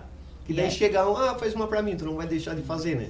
Com, com duas tábuas e três rolamentos, tu faz uma carretilha, dois parafusos. É rapidinho pra fazer? É rapidinho. Leva quanto tempo pra fazer uma? Uma carretilha dessa o, leva. é são vários modelos, né? Uhum. Ah, um. Porque a nossa pintada. Tendo tudo, as é. ferramentas umas rapidinho. Duas horas tu faz. Duas horas faz. O pessoal enfeita, assim, as carretilhas, faz estilo, assim, Faz diferente. estilo, é montado equipe, o pessoal vai tudo uniformizado e já leva as tendas ali embaixo para fazer o. Tem a equipe do piloto, então? Tem equipe, tem, tem equipe. Eles É. formam Olha. equipe. Esse ano a gente tem um grupo, já recebemos um comunicado, o pessoal de Tubarão tá vindo também. Traz gente de fora, de outras Traz. cidades. É, são pequenas empresas querendo ajudar a outro, vende cachorro quente. Ah, posso lá vender um cheeseburger, não sei esse negócio que tem hoje, né? Vamos Food lá. truck, essas coisas. Food truck, é. Vamos lá. Eles vão, o pessoal, o pessoal se interessa, né? O evento está criando uma proporção e o pessoal de fora também está se interessando, não só em participar como da, da corrida em si, mas também para vender, para trabalhar o seu negócio ali dentro. Né? Para apoiar e para dar visibilidade para sua marca. É, e o ano passado a gente. numa- tudo ocorreu para uma brincadeira. Tinha em torno, acho que, de, uma, de 500 a 600 pessoas lá. Tinha 50 pilotos correndo, e essa tudo família e torcedor. Na primeira edição deu Na- 50? das- na primeira edição deu 38, 38. e agora deu 48, né, na segunda. Foi. E a expectativa de vocês para essa terceira edição? A expectativa é de 60 a 70. Está crescendo ano a ano. Sim, ano, o então. pessoal liga muito, né? O pessoal já espera, então, Já por esse espera, evento. Já, isso, já é. Eu vou pedir para os meninos ali da técnica colocar. A gente tem um vídeo para rodar. Quem estiver É, acompanhando, a gente sempre lembra, porque gente- tem gente que está só escutando, né? Mas quem estiver acompanhando, e quem não está acompanhando pelas redes sociais, quando terminar o que está fazendo, vai lá, corre, dá uma olhadinha no YouTube, que, tá, que fica o vídeo para ser conferido depois. Mas a gente está aqui conversando, então, com a família Mendes, né? Wilson Belucci, o, a Márcia Elias e o Wilcinho Mendes sobre essa a terceira edição da corrida de rolimã ou carretilha, para quem preferir, que acontece no município de Içara e que está tomando corpo, está crescendo, né? Eu acho que já está no ponto, então. A gente vai conferir o vídeo. Ladeira abaixo começa.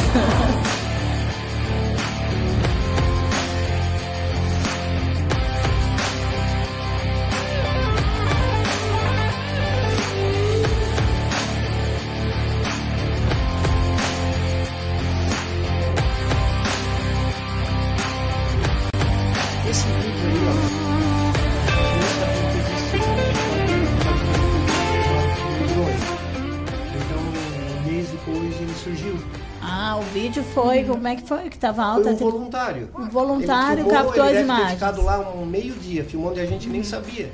Aí depois é que ele comunicou, não, vou soltar um vídeo aí que eu fiz. Pode ver que tá tudo editado, tudo certinho. Bacana o material. Ficou muito legal e É. mostra essa emoção mesmo, né? De estar ali descendo, enfim, como mostrou no início, ladeira abaixo. Tem os pneuzinhos ali protegendo, Sim, né? Na, no meio-fio né? e tal. A gente tem uma ambulância que fica de prontidão, que a Secretaria da Saúde deixa lá praticamente o dia todo, até no final da corrida. E qual é a idade mínima e máxima dos participantes que para poder correr? Hoje a nossa a categoria é de, a gente coloca de 0 a 13. A gente sabe que de um aninho não corre, mas a, eles os pais levam a carretilha Pra brincar. Para brincar, para ir aprendendo. então é de 0 a 13. Então faz a inscrição, né? Mas no intervalo das chaves, os adultos, como eles costumam dizer, nós vamos fazer um rachão entre eles. Então eles já pegam as carretilhas dos filhos, um já vai com a sua carretilha pronta. Então ali dá 10, 15, 20 pais. Pais, homens, né? Mulheres Adultos também, ano passado também. teve duas mulheres que correu, pegou Uhum. a carretilha do- da filha. Mas aí são filho. categorias à parte nos É intervalos. parte, mas o que, que a gente já faz? É, é porque para eles a gente já tem o troféu, Sim. a gente tem a medalha, Tem a premiação. tem a premiação, tem um certificado que a gente faz para ele botar na parede, ficar bonitinho. E para os pais a gente já prepara também um troféu e um certificado, deixa lá prontinho. Uhum. Se eles fizerem o rachão, eles já levam o troféu Ah, também. então quem participar do rachão ainda ganha, ganha uma, um troféu. um troféu. Então lá eles fazem, lá um dá 10, outro dá 100. E para fazer a inscrição, eles também, mesmo sendo uma brincadeira na hora, eles também têm que levar um quilo de alimento. Claro. E me conta uma coisa, de que horas a que horas acontece o evento? Vai ser a abertura das inscrições a partir das 10 horas, das 10 ao meio-dia, ali. E já vai ter toda uma estrutura também preparada para receber todo o pessoal. Ah, depois do meio-dia até a uma hora, a gente vai montar as chaves, e então vai começar entre uma e uma e meia. Mas a partir das 10 horas, a rua já vai estar fechada desde manhã cedo e as crianças elas já vão poder treinar. A gente vai estar ali O para organizar, é, a gente vai estar ali para organizar, porque o que que acontece? As carretilhas elas não podem descer todas juntas, porque senão elas vão se esbarrar, vai com- igual a Fórmula 1, desce, sai todo mundo junto, começa a se esbarrar. Então ali a gente é, organiza para sair de duas em duas. Porque daí elas já começam a entrar no, no pique da corrida daí, né? Porque é assim que a gente faz durante a corrida, de duas em duas. Aí não tem, tem é mais difícil acontecer qualquer acidente, Para né? ser mais seguro, vocês fazem Exatamente. assim. Isso. E aí é, vai até a tarde, mais ou A hora que terminar, Até o último lá. sair. Até o último sair, bem Vai, isso. Depende do número de pessoas que É. participam, Isso, né? Exatamente, É porque a gente tem entrega de premiação, a gente vai ter a entrega, o que, que a gente vai fazer? Esse ano, todo o alimento vai ser doado à Casa Guido, como parte de renda se obter, porque a gente tem bastante despesa, a gente tem os nossos patrocinadores, e para a EFAS e Sara. Então a gente já vai doar lá, eles já vão estar com o carro deles em prontidão, vai chegando já vamos botando, vamos dividindo. Acabou o evento, já leva os alimentos, porque a gente deixa para outro dia, para outra semana, e todo mundo é Complica. correria. Aham. É. E outra coisa também, agradecendo, vou agradecer a Cooper Aliança, a cooperativa, que não precisa ter hora para terminar, porque a rua vai estar toda iluminada. Nós vamos ter tendas, nós estamos com cinco tendas, vai ter cinco tendas armadas. Se tiver muito sol, a, a meninada vão praticamente correr embaixo das tendas. Então tem uma estrutura para garantir o conforto Tem, e a segurança de quem participa. É, além disso, também vai ser pro- proporcionada alimentação também. Não só para os corredores, mas para quem estiver ali.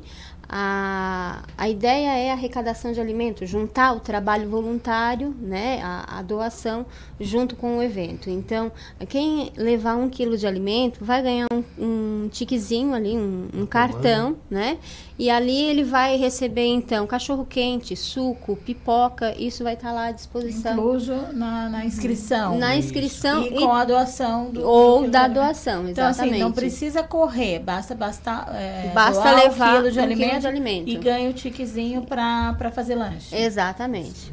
Já é o completo, né? O dia ali já vai ter tudo que precisa, já vai ter a estrutura para quem estiver participando. É isso e mesmo. Vai estar a por gente ali. montar tipo um, até digo, mini restaurante, como tu, a Tereza falou, a gente procura fazer o mais organizado possível e o possível de conforto.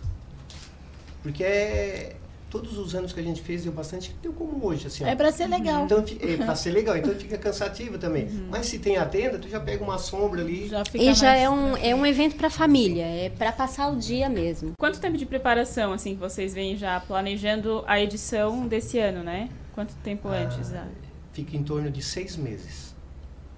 bastante seis tempo meses. antes já começa os A gente preparativos. já começa, é. Uhum. E como é que é pra vocês, assim, ver ah, crescer, né, esse evento, né? O que é o resgate de uma brincadeira, de carretilha, enfim, ali na rua, aquela brincadeira de rua, hoje com tanta tecnologia, o pessoal fica dentro de casa e ver esse- essa galera toda se juntando na rua e ter aquela, aquela adrenalina de torcer pelo outro. Exatamente. É isso. O objetivo é tirar as crianças da frente do computador, do celular, ir para a rua, brincar, fazer amizade.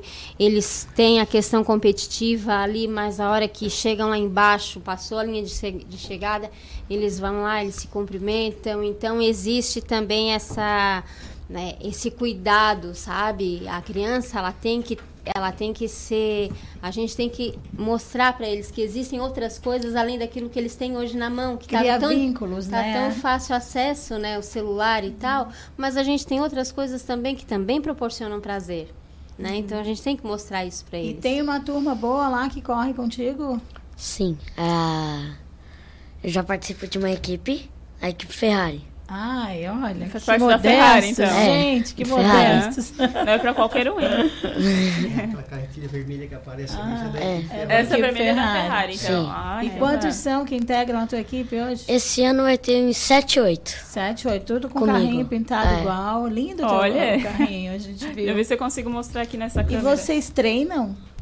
Sim. Treinam? É, umas três semanas antes. Isso aqui é a foto do Ilcinho no se- na sua Ferrari. Aqui, Na deixa sua eu ver, da equipe Ferrari. É. Deixa eu... E aí vocês se reúnem, treinam, veem se está tudo certo com, os é. ca- com as carretilhas, colocam todas. é, Sim. Faz uma reforma pra ver se não tem nada estragado. É, quebrado. Porque no dia tem que estar tudo certo, né? Sim. Tem que estar 100%. É. Então eu vou pedir para vocês deixarem o convite mais uma vez. De repente quem está acompanhando a gente chegou agora, se interessou, vai querer participar, como é que faz? A inscrição pode fazer através do WhatsApp 999934646 ou pelo canal Isara. Lá vai ter todas as premiações, mas se permitir a gente pode falar também. Só uma colocação. É importante é, lembrar que a regra principal da corrida é que o carrinho seja com um roda de roda de De aço.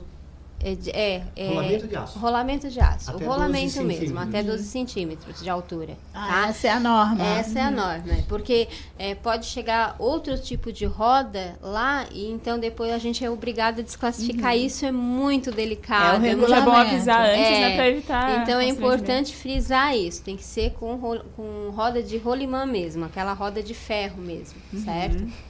Rolamento. Então, para quem quiser participar de 0 a 13 anos, o, primeiro, o, o quarto prêmio é certificado, troféu e 50 reais.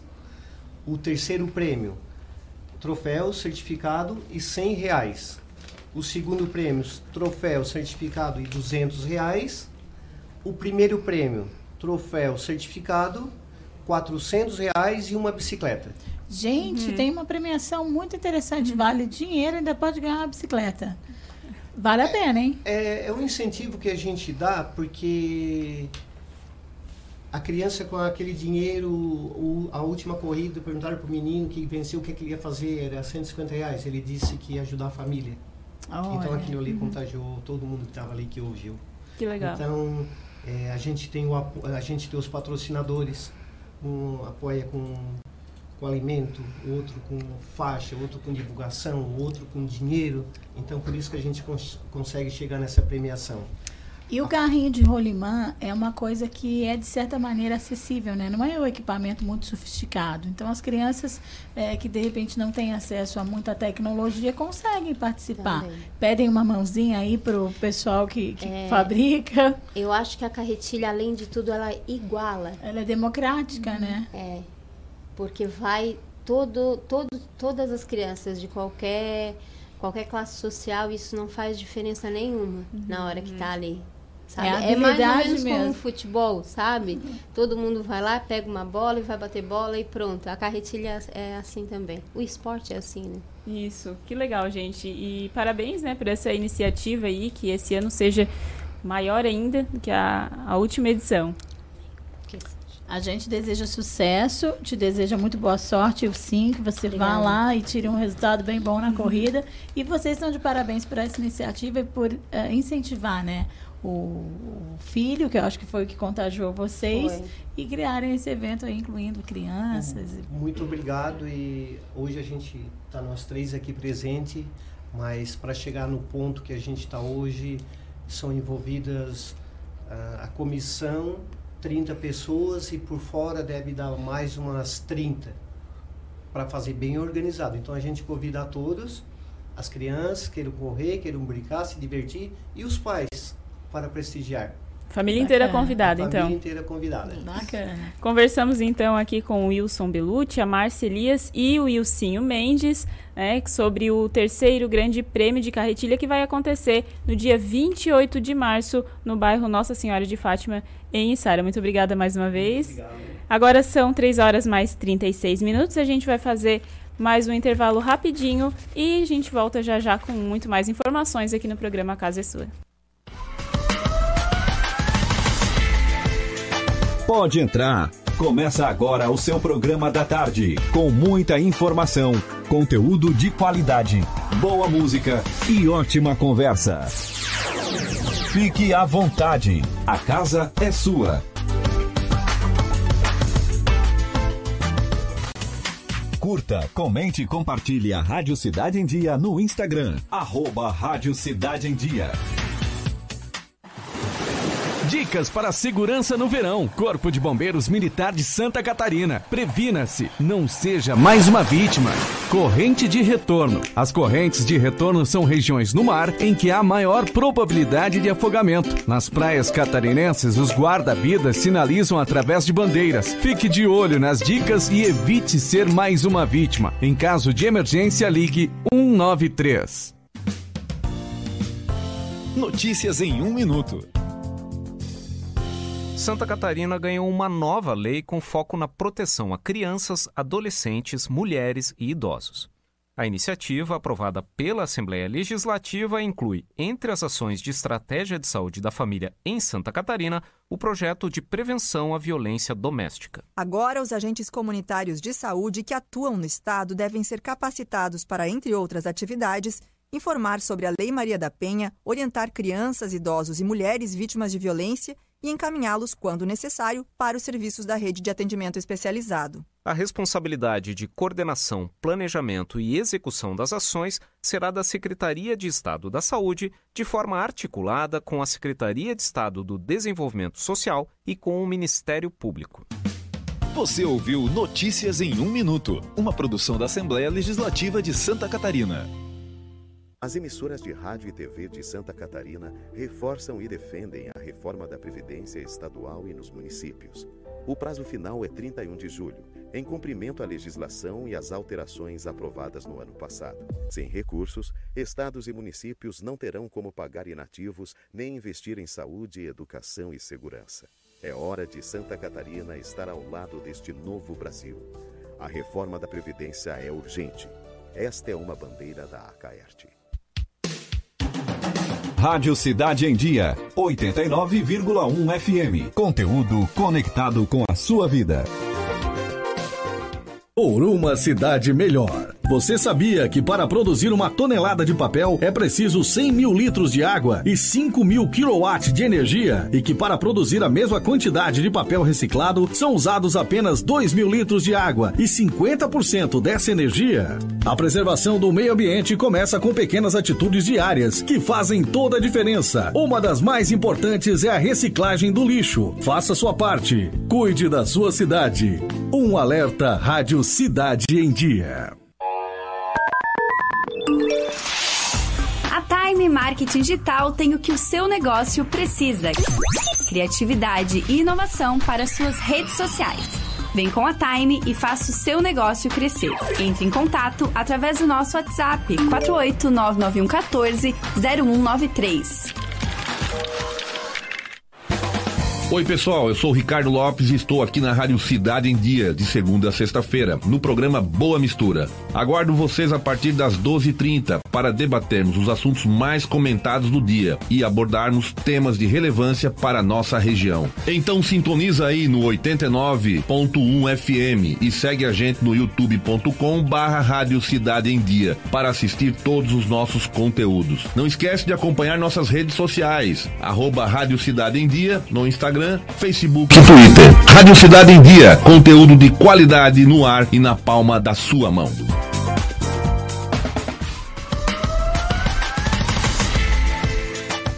Fique à vontade, com muita informação, música e uma boa conversa. A casa é sua.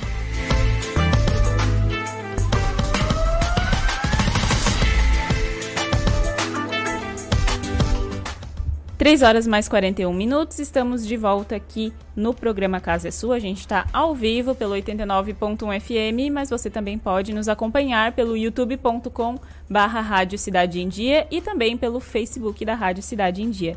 Agora a gente vai com o nosso repórter cidade, Taylor Topanotti, que vai trazer mais informações direto do bairro da Juventude. Repórter Cidade. A informação direto das ruas.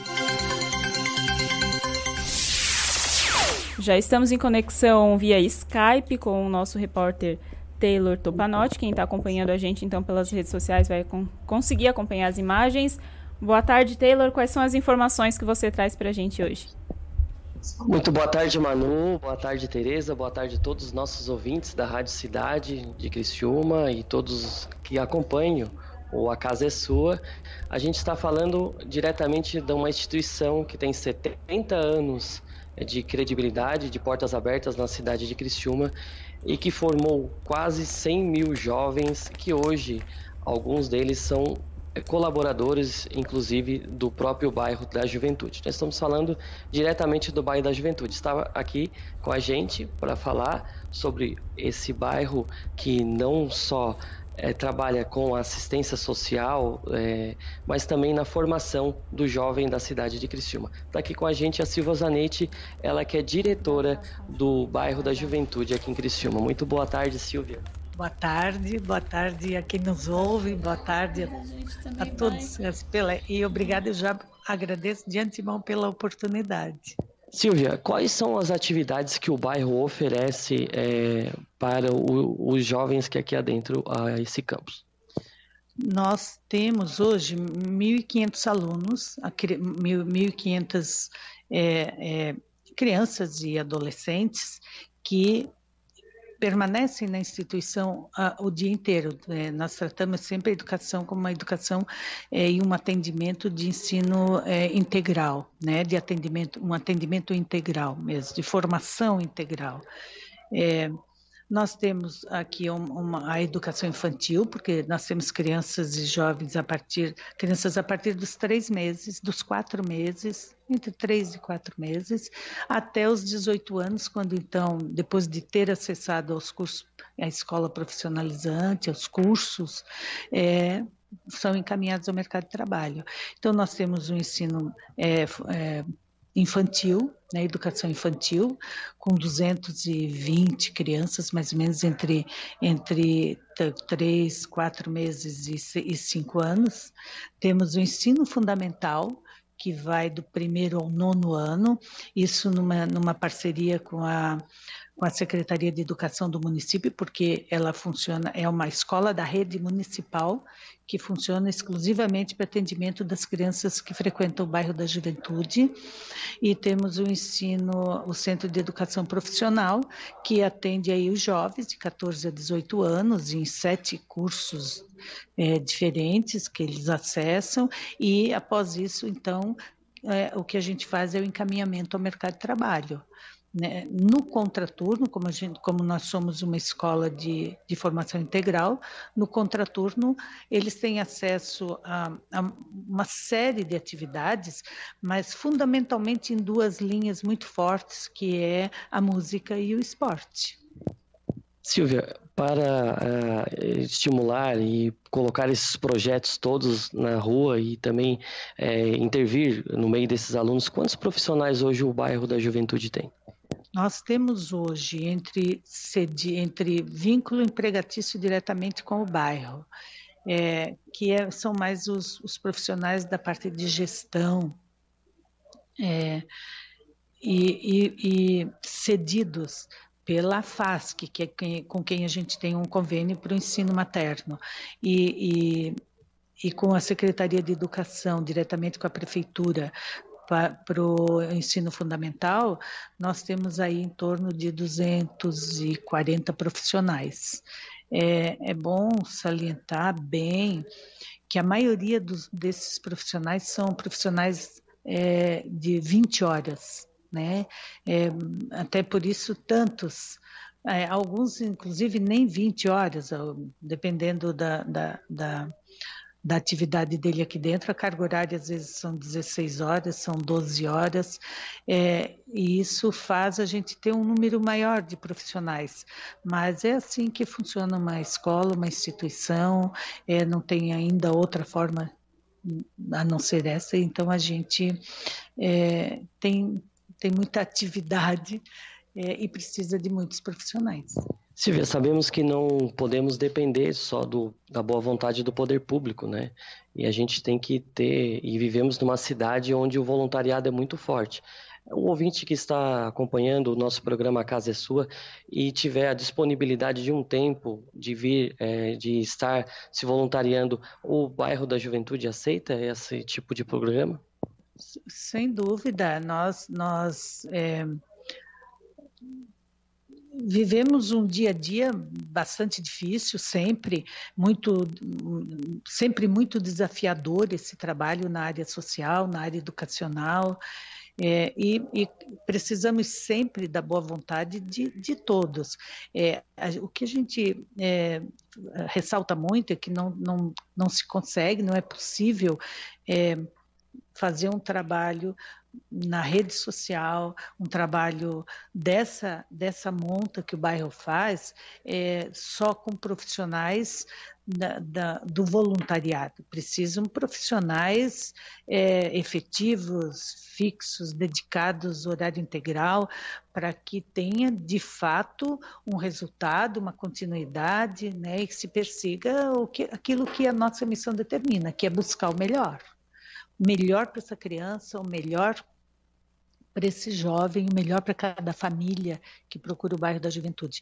Mas é óbvio que também não seria possível fazer todo esse trabalho sem um, um aparato, sem um apoio é, de voluntários, e, e, temos voluntários extremamente competentes, extremamente presentes e que nos auxiliam muito, nos ajudam a cumprir essa missão que a gente tem que cumprir.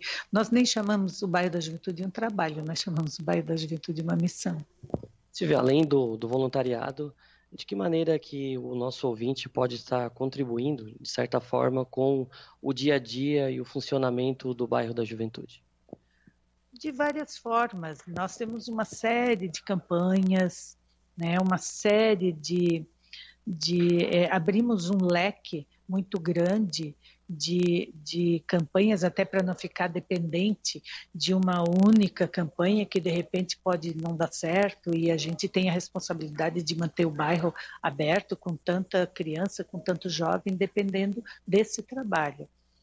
É, mas é, a primeira coisa que a gente sempre pede é que as pessoas possam vir ao bairro, possam vir conhecer o bairro, pode é, passar da porta para dentro para saber o mundo que existe aqui dentro, né?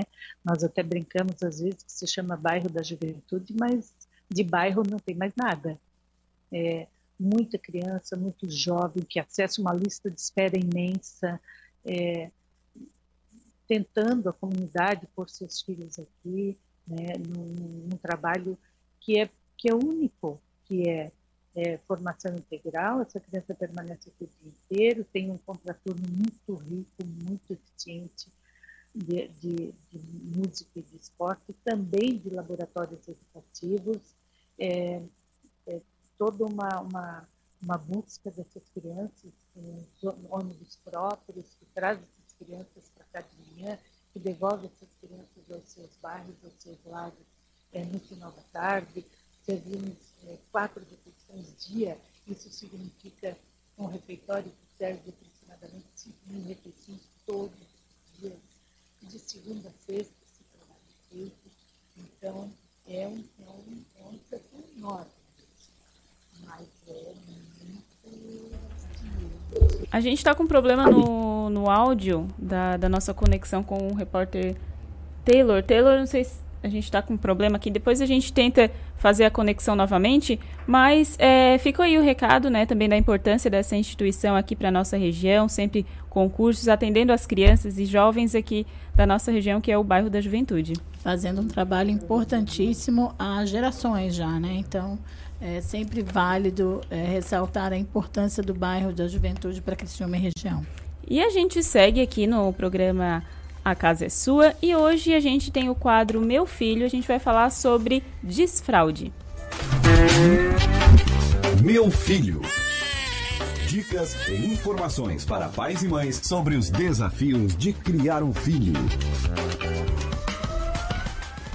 O desfraude é uma fase na vida da criança que requer atenção especial né, dos pais e é preciso respeitar o tempo de cada uma delas é um dos primeiros passos em relação à autonomia da criança, além de ser um momento também de descobertas. A gente recebe aqui hoje a psicopedagoga Letícia Zappellini Nunes, que vai falar com a gente sobre o tema e também do workshop Desfraude Consciente, que vai acontecer aqui em Criciúma no dia 21 de março. Boa tarde, Letícia. Boa tarde. Seja bem-vinda aqui ao programa. Muito obrigada, é um prazer estar aqui. Boa tarde, Letícia, bem-vinda.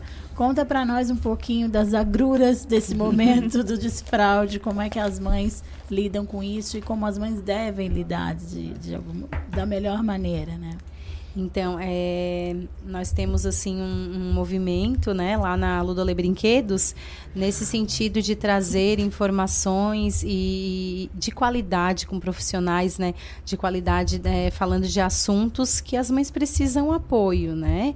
Então, hoje nós temos algumas coisas já estruturadas. Eu sinto assim que havia um mito que o desfraude teria que ser iniciado na escola, mas quem precisa iniciar o desfraude somos nós, mães. Então, estarmos preparadas, né, para fazer isso é, é algo que é faz toda a diferença, porque é um momento único para a criança. Não dá para terceirizar essa função, né, Não Letícia? tem como terceirizar, né? E às vezes as mães, né, elas ficam um pouco ansiosas por esse momento, porque a, a partir do momento que a criança está andando e falando, o desfraude, ela representa uma fase importante do desenvolvimento dessa criança, porque ela passa de ser um bebê para ser uma criança pequena.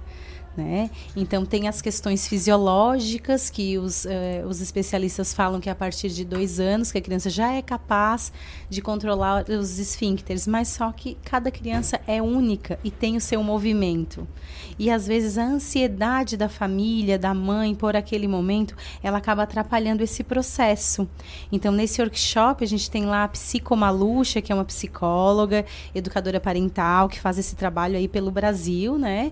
Que trabalha com disciplina disciplina também positiva, ela vai trazer algumas dicas e alguns esclarecimentos e algumas estratégias que, que as mães podem se ter como, como sugestões para poder fazer esse trabalho com seu filho, porque ele é um trabalho que ele não, ele não tem regras, ele não precisa ser exatamente dessa forma, né? O desfraude dos meus dois filhos aconteceu de maneira bem diferente. O desfraude das crianças que eu já atendi em fase de desfraude em escola é bem diferente, mas é importante que essa mãe esteja tranquila, primeiramente, preparada para poder entender os movimentos da criança, né? Qual é o melhor momento para o desfraude, né? Como que eu vou observar isso? O que que, como adulto, eu posso fazer para facilitar esse momento? O que não fazer? Então, são coisas que nós vamos trabalhar lá, que são coisas bem simples, mas que muitas vezes a gente não para para pensar naquilo. E aí começa um desfraude e muitas mães, assim, eu já ouvi muitos relatos de, assim, passar muito tá, trabalho com aquele momento. Ai, meu filho não está preparado e ele consegue fazer xixi no vaso, mas cocô ele não consegue, ele travou. Quem eu procuro, que profissional eu procuro, e aquilo se estender por alguns meses. Então, assim, é um trabalho que vale desde para a mãe que está com um bebezinho, que talvez nem está pensando em desfraude, está ali com um bebê Mas de seis vai meses. chegar a hora. E não vai demorar muito, É, né? Então, assim, é um trabalho de, de preparar, de conscientização mesmo. Esse né? trabalho, ele, ele começa antes de tirar efetivamente a fralda. Então, quem tem, quem tem uma, uma criança de um ano e meio, por aí já está tendo que é, pensar como vai ser isso e se programar, não é mesmo? E quando acontece, por exemplo, da criança já desfraudou e por uma razão ou por outra ela volta a precisar usar a fraldinha, ou porque nasceu um irmãozinho, ou porque tem algum problema. Também vai ter orientações sobre esse sentido? Com certeza, sim. Esse é um, aspecto bem importante, né, que você falou, porque é, quando nós sempre recomendamos assim, quando você faz uma, você tem que estar muito seguro e tranquilo para iniciar um desfraude, porque se você não está preparado e não tem, é, tá inseguro, tá ansioso, não está preparado, então aguarda,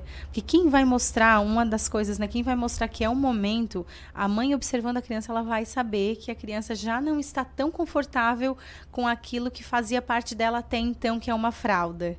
Né? Então A a, própria criança perceber, começa a dar dá os sinais. sinais, né? Então nós sempre indicamos quando você faz um desfraude, não, não, não busca não voltar, porque isso é, um- é, é difícil para a criança assimilar. Então assim é melhor, por exemplo, você falou aí que nós estávamos conversando de uma chegada de uma de um irmãozinho. Eu quando eu tinha o meu filho com um ano e 11 meses nasceu a minha segunda filha. E aí bem eu tinha uma cobrança de desfraudar ele. Só que eu sabia que eu não tinha condições de fazer aquilo naquele momento. Então eu aguardei cinco meses. Com dois anos e quatro meses, ele desfraudou lindamente, do- da maneira mais natural e tranquila possível. Porque ele já estava, ele já não mamava no peito, ela mamava. E aí eu sabia que eu não teria condições de atender essas duas demandas, né? Então ele tinha um pinico. Eu até estava vindo para cá me lembrando que o piniquinho estava né, na sala. E, e era e eu fui ao banheiro escovar os dentes, era de manhã, daí eu tava conversando sobre aquilo com ele, que quando ele quisesse fazer cocô, ele podia sentar no piniquinho, tirar a cueca. E eu fui no banheiro escovar os dentes, e ele foi lá me chamar, falava poucas palavras com dois aninhos. E aí quando eu fui na sala, eu vi que ele tinha feito cocô no pinico, sozinho, a primeira vez. E ele nunca foi uma criança daí que teve muitos acidentes, que chama, né, de fazer na cuequinha. Não, foi muito tranquilo isso para Ele ele. entendeu e a partir dali. Isso. Então a criança ela tem que ter essa capacidade de compreensão de todo o processo que ela vai passar. Né? Então ela, ela tem que ter algumas habilidades. Não é só apenas tirar a fralda e agora minha- minha- meu filho não usa mais fralda. Então nós vamos falar a respeito disso, assim, né? orientando as mães para que seja algo gentil, algo respeitoso e o Natural, mais né? facilitado possível, né? Porque é uma questão séria, é desenvolvimento infantil. Se não for feito de uma maneira respeitosa, pode gerar algum trauma, alguma situação até né, não, que não vai ser legal para a família lidar, né? Ô Letícia, tem uma idade é, em que a mãe já deve ficar preocupada efetivamente, porque tem um período que é normal, né? A criança tem ali a fase que isso vai acontecer naturalmente. Mas a gente, é, quando é mãe, fica preocupado, né? É, tem alguma, algum momento em que a mãe deve dizer, não, mas assim, tá demorando. O que, que você orienta sobre isso? Então, é essa, essa questão de. Eu acho que os nossos pais, nós temos que criar, assim, estratégias e uma consciência de dar cada vez mais autonomia, autonomia para os nossos filhos pequenos. Então, eu não canso de ver ali nas, nas redes sociais, né, o que o seu filho já pode fazer com dois anos, com três anos, com quatro anos. É importante a gente uh, ver que o filho já é capaz, olhar aquela criança como um ser capaz de fazer algumas coisas porque eu acredito que esse processo ele pode ser prolongado às vezes por uma comodidade é, ou até uma mãe que não tá que está se apegando muito ao bebê né? E também por outras razões. Mas eu já vi criança que desfraudou aos três anos e meio, que eu já estava assim, ai, será que vai dar certo esse desfraude? E assim, a criança aparecer agora depois do verão desfraudada, super bem resolvida com aquilo, teve um processo. Pode demorar né? um pouquinho Pode mais demorar. e tá tudo bem. E ele está super bem com isso, sabe? Ele desfraudou e eu estava assim, torcendo por esse desfraude. Quando ele chegou, eu falei, nossa, que bom. E ele quer ir no banheiro sozinho, fazer xixi sozinho, Porque lavar a criança já tem que Independência, ser- né? Já é, começa a- Ele já tem que saber se comunicar também. Então é um processo que envolve outras coisas. outras habilidades, né? Ele precisa ter uma certa é um processo de autonomia, de construção de uma autonomia, né? Então já é indicado usa roupas leves, roupas fáceis de tirar, fáceis de tirar. A criança precisa saber, conseguir se equilibrar em cima do vaso. Se bem que hoje tem aqueles redutores de assento, pinicos, então tem regras. Não, o pinico lá na minha casa nesse momento ele estava na sala. Vai ter criança que não vai querer o pinico, que vai direto pro vaso sanitário sem redutor de assento.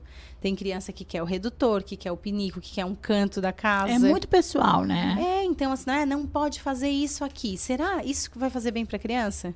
Ela vai bloquear. Então, nesse processo a gente tem que estar mais tranquila, ter mais paciência, ser mais criativa também, né, para poder auxiliar a criança. Letícia, e tem a, a Tereza anteriormente perguntou se tem alguma idade, algum certo ponto que a mãe ou os pais podem, né, começar a se preocupar, mas antes, tirar antes do tempo também, tem algum mínimo ali de, de idade que não é recomendado? Então, é, os, fraude? os, os especialistas né, falam que aos dois anos a criança tem condição de controlar os esfíncteres, né? Então, a partir dos dois é indicado.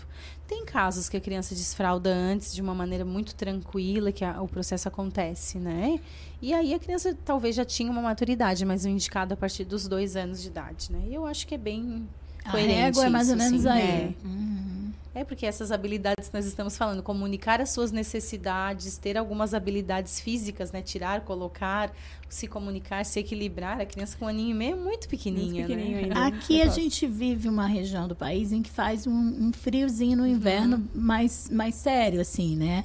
É, e aí, desfraldar a criança nesse período pode ser um pouco mais difícil, em virtude até da quantidade de roupa que, que precisa utilizar. Existe essa, essa predileção ou essa orientação de aguardar o verão, de aproveitar o verão? Nós fazemos bastante isso aqui, tem dado bem certo, né? Eu, eu assim, eu não, não escuto muitas experiências de desfraude no inverno, então eu, eu penso assim, quer desfraudar, tá vendo, tá apresentando sinais até maio, uma boa fase, que ainda tá calor, a gente tem um tempo ameno. Agora, inverno, né? A criança já. A criança desfraldada costuma fazer mais xixi na cama no inverno, né? Até um tempo vai acontecer. Quando desfraldar noturno, acontece. Vai acontecer talvez São por um muitas ano, horas, um ano né? e meio. Uhum. Até que um- chega um momento que seu filho chama você no quarto para levá-lo no banheiro. E chega um momento que ele vai, acende a luz do banheiro, E vai faz xixi. sozinho. Com cinco anos, meu filho aconteceu isso. Faz xixi e volta para cama para dormir. Então, né, ele, ele também tem que ter esse respeito, essa, esse, essas capas também, capas que fazem uma, uma proteção, né? Sim, Protetoras no de colchão, colchão. porque não tem condições de ser de Uhum. outra maneira, né? Então nós vamos falar um pouco disso, assim, de, de dessas ideias de como auxiliar, como o adulto pode auxiliar, como compreender que é momento de fazer um desfraude, como poder se preparar, preparar esse grupo de mães, vai ser algo bem leve, das nove ao meio-dia. E avós também podem participar, ou quem participa ali do processo deve ir Podem. também. O que, Eu- que eu você acredito recomenda? que podem, né? Porque tem muitos avós. Até hoje nós estávamos lá com uma atividade de musicalização, uma aula inaugural para bebês e mamães. E lá tinha uma avó que tem os cuidados da criança, né? Que fica com a criança durante o dia.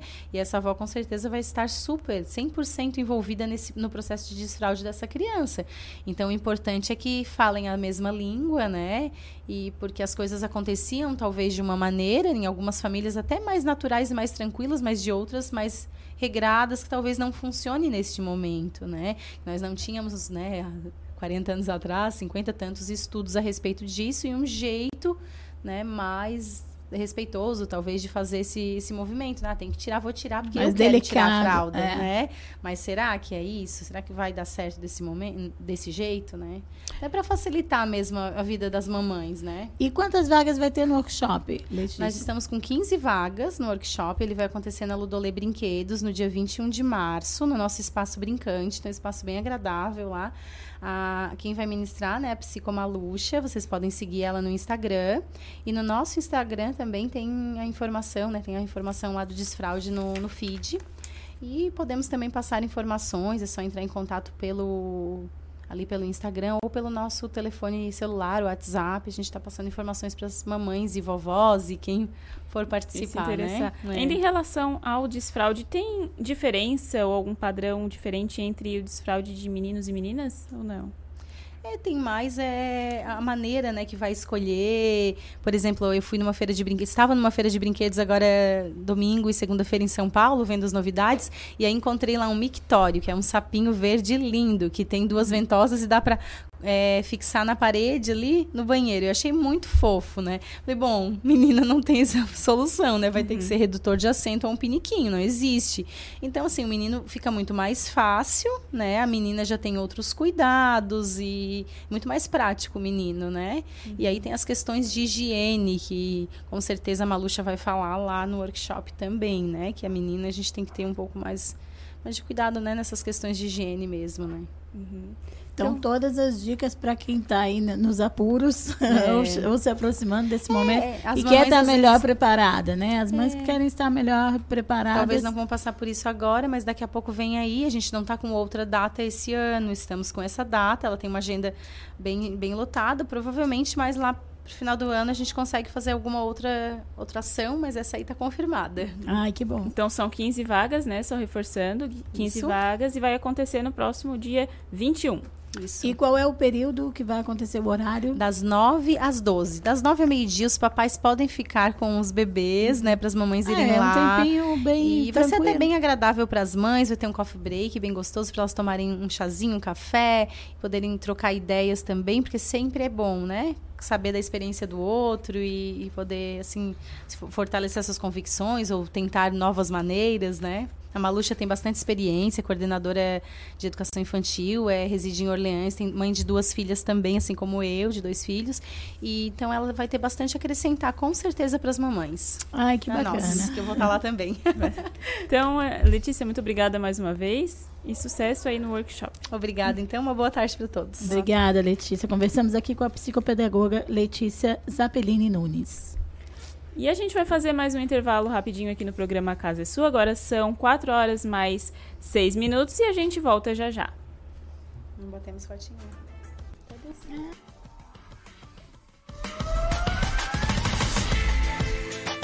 Fique à vontade, com muita informação, música e uma boa conversa. A casa é sua.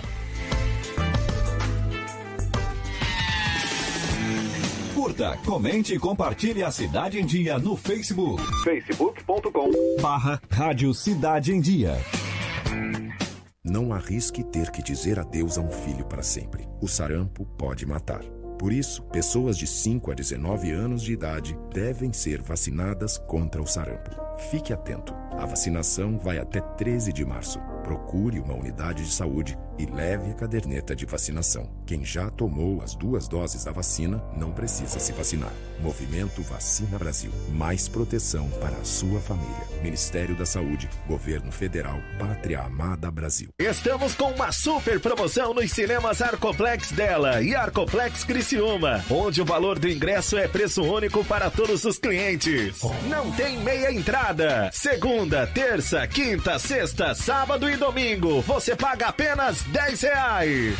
Quarta promocional apenas 8 reais. Sábado maluco, último sábado do mês, você também paga somente 8 reais. Nossa! Você não pode perder. Aproveite! Venha para Arcoplex Cinemas. As emissoras de rádio e TV de Santa Catarina reforçam e defendem a reforma da Previdência Estadual e nos municípios. O prazo final é 31 de julho, em cumprimento à legislação e às alterações aprovadas no ano passado. Sem recursos, estados e municípios não terão como pagar inativos nem investir em saúde, educação e segurança. É hora de Santa Catarina estar ao lado deste novo Brasil. A reforma da Previdência é urgente. Esta é uma bandeira da Acaerte. ZYN 553, Rádio Cidade em Dia. Conteúdo conectado com a sua vida. Melhor forma de se evitar a dengue é combater os focos de acúmulo de água, locais propícios para a criação do mosquito transmissor da doença. Para isso, é importante não acumular águas em latas, pneus velhos, vasinhos de plantas, jarros de flores, garrafas, caixas d'água, tambores, lixeiras, entre outros. A prevenção é a única arma contra a doença. Faça sua parte e mantenha a cidade longe do mosquito da dengue. Uma campanha Grupo Catarinense de Rádios. A Time Marketing Digital tem o que o seu negócio precisa: criatividade e inovação para suas redes sociais. Vem com a Time e faça o seu negócio crescer. Entre em contato através do nosso WhatsApp 4899114 0193. Olá, eu sou Beatriz Formanski e estou aqui na Rádio Cidade em Dia de segunda a sexta-feira no programa Atual. Aguardo vocês a partir das 19 horas com informação e conteúdo de qualidade para acompanhar as mudanças da sociedade. Então sintoniza aí no 89.1 FM e segue a gente no youtube.com barra Rádio Cidade em Dia para assistir todos os nossos conteúdos. Não esquece de acompanhar as nossas redes sociais, arroba Rádio Cidade em Dia no Instagram, Facebook e Twitter. Rádio Cidade em Dia, conteúdo de qualidade no ar e na palma da sua mão.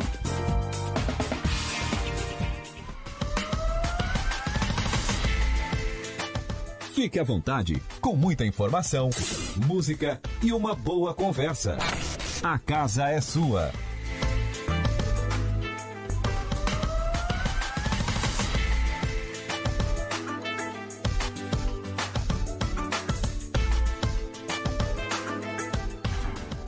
Estamos de volta aqui no programa A Casa é Sua. Agora são 4 horas mais 10 minutos. Eu quero aproveitar para mandar um abraço para o Gustavo Espíndola, que está acompanhando a gente. Abraço, Gustavo. Você que acompanhando a gente. Gustavo, um abraço. Obrigada aí pela audiência e a companhia aqui com a gente no programa A Casa é Sua.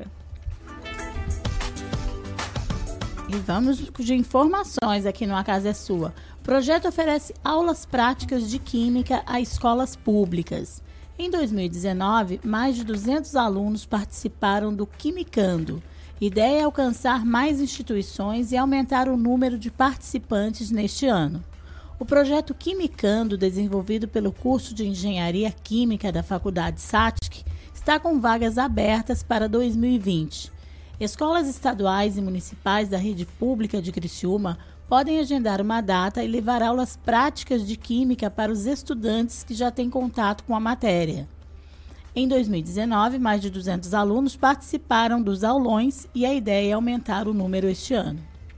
Desenvolvido pela professora Morgana Sartor, o projeto possibilita que alunos do nono ao terceiro ano tenham acesso a experimentos químicos na prática, no ano passado, os participantes aprenderam novas fórmulas através de técnicas como criar fogo colorido e transformar a cor de líquidos. Nesses, nessas primeiras visitas, os experimentos são os mesmos, mas a gente vai mudando e adaptando conforme a necessidade dos laboratórios das escolas, explica a professora. Ao todo, são cinco experimentos diferentes em cada aula. O projeto incentivou professores de outros estados. A iniciativa surgiu da vontade de despertar em adolescentes o interesse pela química. Mesmo sendo realizado apenas em escolas da região, chamou a atenção de professores de diferentes estados do Brasil. Conforme Morgana, escolas de Minas Gerais e da Bahia já entraram em contato com ela. Outros professores estavam pesquisando sobre formas de melhorar a didática e chegaram até o projeto. Trocamos e-mails e recebemos até convites para levar o Quimicando a essas escolas, conta a professora. Quimicando Kids. Ainda não saiu do papel, mas neste ano a professora pretende levar o projeto até as crianças também. A ideia é criar o Quimicando Kids, que vai levar até os alunos do ensino fundamental conhecimento sobre a matéria de forma lúdica e didática. As escolas com interesse em saber mais sobre o projeto podem entrar em contato com a responsável pelo e-mail morgana.sartor@satic.edu.br. morgana.sartor@satic.edu.br. As informações são da assessoria de imprensa da SATIC. E seguimos com informações aqui. O feirão da Serasa é, renegocia dívidas com desconto de até 98%. Até o fim do mês, as pessoas físicas e microempreendedores endividados terão a oportunidade de renegociar as dívidas no Serasa com descontos que podem ir até 98%. O Feirão Serasa Limpa Nome oferece a renegociação pela internet, pelo smartphone e a partir de hoje, a partir de ontem, perdão, uh, nos escritórios do Serasa em todo o país. Os devedores podem pedir a renegociação no site ou no aplicativo Serasa Consumidor, disponível para os dispositivos iOS e Android também. Segundo o diretor da Serasa Consumidor, Giresse Contini, não há distinção nas negociações pedidas pessoalmente ou à distância, portanto, não é necessária uma corrida aos postos de atendimento. Caso o devedor escolha ir ao atendimento presencial, deverá levar um documento de identidade com foto de segunda a sexta-feira, das 9 da manhã às 4 da tarde ou das 9 às 17, dependendo do escritório, dependendo aí do município de cada um. As informações são da Agência Brasil. E seguimos com mais informação agora estadual, o governador de Santa Catarina recebeu o presidente da Caert em Florianópolis. A gente vai conferir agora a matéria de Guido Stavzan. O encontro aconteceu na Casa da Agronômica, residência oficial do governador Carlos Moisés, na capital catarinense. O presidente da Caert, Silvano Silva, aproveitou a reunião para mostrar o protagonismo do rádio e da TV na sociedade, especialmente através dos grandes movimentos e campanhas. Além de convidar o governador para a posse festiva da, da entidade, que vai ser no dia 27, nós uh, viemos mostrar o protagonismo da, do rádio e da televisão catarinense, que são exemplos para o Brasil, exemplos pelo que fazem, pelo que se dedicam a construir o nosso estado de Santa Catarina. Nós temos várias ações, é, o Jeito Catarinense, que é uma ação que vai deixar um legado espetacular para todas as crianças. Nós temos uh, nosso movimento contra as fake news, né, que na eleição passada é, foi espetacular e foi importante para dar tranquilidade para a eleição. Nós temos o Pense Grande, Pense Rádio, Pense TV, que estamos é, circulando pelo estado todo, mostrando a força do rádio e da televisão, mostrando que esses veículos são o companheiro do dia a dia, são os que levam notícias, são os que levam a informação, mas são acima de tudo responsáveis pelo que dizem, pelo que fazem, pelo que colocam é, nos seus veículos. O compromisso da Radiodifusão Catarinense com o desenvolvimento sustentável do Estado e uma agenda propositiva também foi tema do encontro. A Radiodifusão Catarinense ela sempre foi propositiva e positiva. Tá? E a CAERT é a difusora é, entre os seus associados de sempre fazer o bom, sempre fazer o melhor, sempre colocar a pauta positiva em evidência.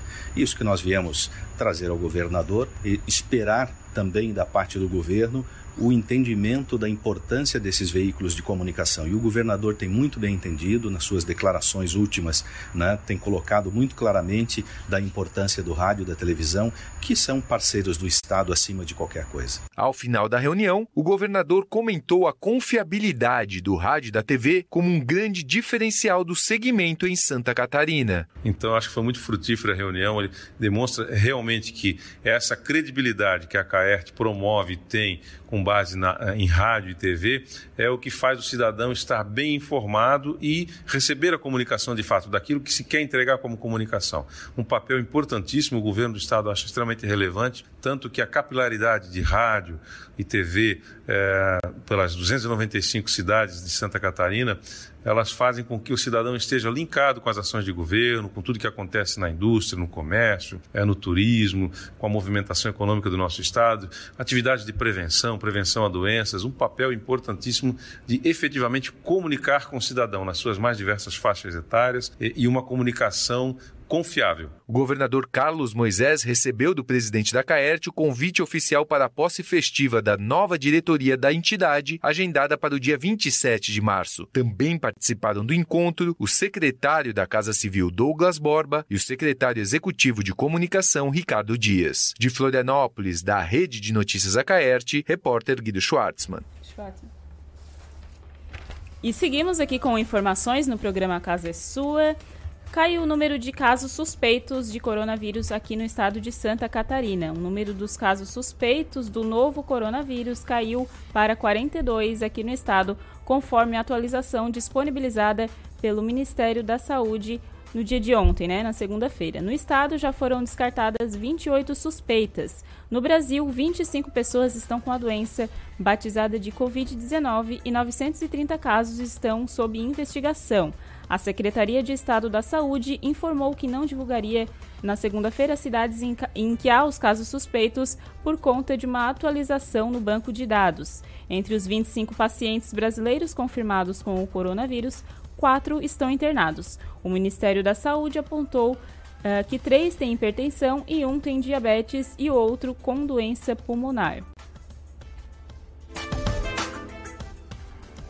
E aqui também, é, essas são informações do G1 Santa Catarina, e aqui também destaca né, a prevenção né, ao coronavírus, que também é prevenção para outras doenças, não somente o coronavírus, a gente inclusive já até comentou aqui no programa Casa é Sua, que no caso vai de lavar as mãos até a metade do pulso, esfregando também as partes internas das unhas, o uso de álcool 70, álcool 70, né, para fazer a limpeza das mãos antes de encostar em áreas como olhos, nariz e boca, também tossir ou espirrar, levando o rosto à parte interna do cotovelo, evitar ficar no meio de muitas pessoas, né, aglomeramentos, Uh, usar máscaras em caso de o paciente apresentar sintomas somente, né? Evitar tocar nariz, olhos e boca, uh, e boca antes de limpar as mãos. Também manter a distância de um metro de pessoas tossindo ou espirrando, principalmente em que há um caso suspeito. Também limpar com álcool os objetos que são tocados frequentemente por mais de uma pessoa, como o celular. Evitar o cumprimento com beijos no rosto, apertando as mãos ou abraçando e também, né, evitar sair de casa caso realmente é, tenha algum sintoma mais forte, mas isso também é recomendado sempre procurar as unidades de saúde.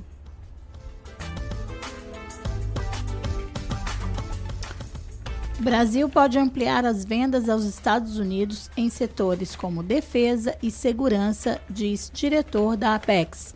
O governo brasileiro apresentou o PPI, Programa de Parcerias e Investimentos, durante o seminário empresarial Brasil Estados, promovido pela Apex Brasil, realizado nesta segunda-feira em Miami, na Flórida. As informações são de Daniele Popov, da Rádio Agência Nacional. O seminário empresarial Brasil-Estados Unidos destacou as oportunidades que o Brasil oferece para investimentos. No evento promovido pela Apex Brasil, a Agência Brasileira de Promoção de Exportações e Investimentos, estiveram representantes brasileiros e norte-americanos de setores como alimentos e bebidas, infraestrutura, biotecnologia e defesa. O governo brasileiro apresentou o PPI, Programa de Parcerias de Investimentos. Segundo o diretor de negócios da Apex, Augusto Pestana, o Brasil pode ampliar as vendas aos Estados Unidos em setores como defesa e segurança. Nós temos aqui uma delegação empresarial muito representativa da indústria de materiais eh, de defesa. Claro, a gente pode pensar em grandes exemplos, como é o caso do avião cargueiro da Embraer, mas há também uma série de eh, oportunidades na área, por exemplo, de drones, de armamentos, que geram negócios, há uma demanda muito grande nos Estados Unidos e é uma oportunidade bastante interessante para o Brasil. E uma área em particular que eu acho que se beneficia diretamente desse momento político é a área aeroespacial e a perspectiva de uso da base de Alcântara. O Brasil já esteve entre os 10 maiores exportadores de produtos de defesa, segundo a Associação Brasileira das Indústrias de Materiais de Defesa e Segurança. A entidade, presente no seminário, representa 97% dos exportadores do setor. Segundo o presidente da associação, Roberto Galo, o maior comprador desses produtos são os Estados Unidos. Por isso, abrir novas parcerias é muito importante. Para o Brasil, e para as indústrias brasileiras de defesa e segurança, é essencial exportar. A gente está falando no mercado global mais ou menos de um trilhão e meio de dólares. Neste contexto, portanto, abrir novos canais, novas possibilidades de parceria, seja para desenvolvimento conjunto de tecnologias, seja para entrada nos respectivos mercados, são movimentos muito importantes. Ao falar para uma plateia de mais de 300 empresários, o presidente Jair Bolsonaro reforçou o desafio do governo brasileiro em busca de novas oportunidades de negócios, simplificando e desburocratizando processos. E, segundo ele, as reformas propostas pelo governo são parte dessa política. Tivemos o apoio do parlamento na reforma previdenciária. Outras duas se apresentam pela frente. Afinal de contas, o Brasil não pode continuar sendo um dos países mais difíceis para se fazer negócio. Queremos simplificar, desburocratizar e desregulamentar. A palavra-chave é a confiança. Honrar compromissos, buscar retaguardas jurídicas e garantias é o nosso objetivo. Os Estados Unidos são o segundo principal destino das exportações brasileiras. Da Rádio Nacional em Miami, Daniele Popov. Seguindo aqui com o nosso giro de notícias, é, em Criciúma, SOS, SOS Vira-Lata realiza feira de adoção de cães e gatos neste sábado. A ação acontecerá no Angelone Centenário e no Nações Shopping. Acontece em Criciúma neste sábado, dia 14, mais uma feira de adoção de cães e gatos da ONG SOS Vira-Lata. A ação acontecerá em dois lugares, sendo no Nações Shopping das 12 às 19 e também no supermercado Angelone da Avenida Centenário das 9 às 17. Para realizar a adoção, é necessário apresentar documentos como identidade, CPF e comprovante de residência, além de contribuir com uma taxa de 30 reais para a ONG. Quem quiser conhecer melhor os trabalhos realizados pela SOS Vira-Lata pode acessar o site da instituição. As informações são do portal NG Plus.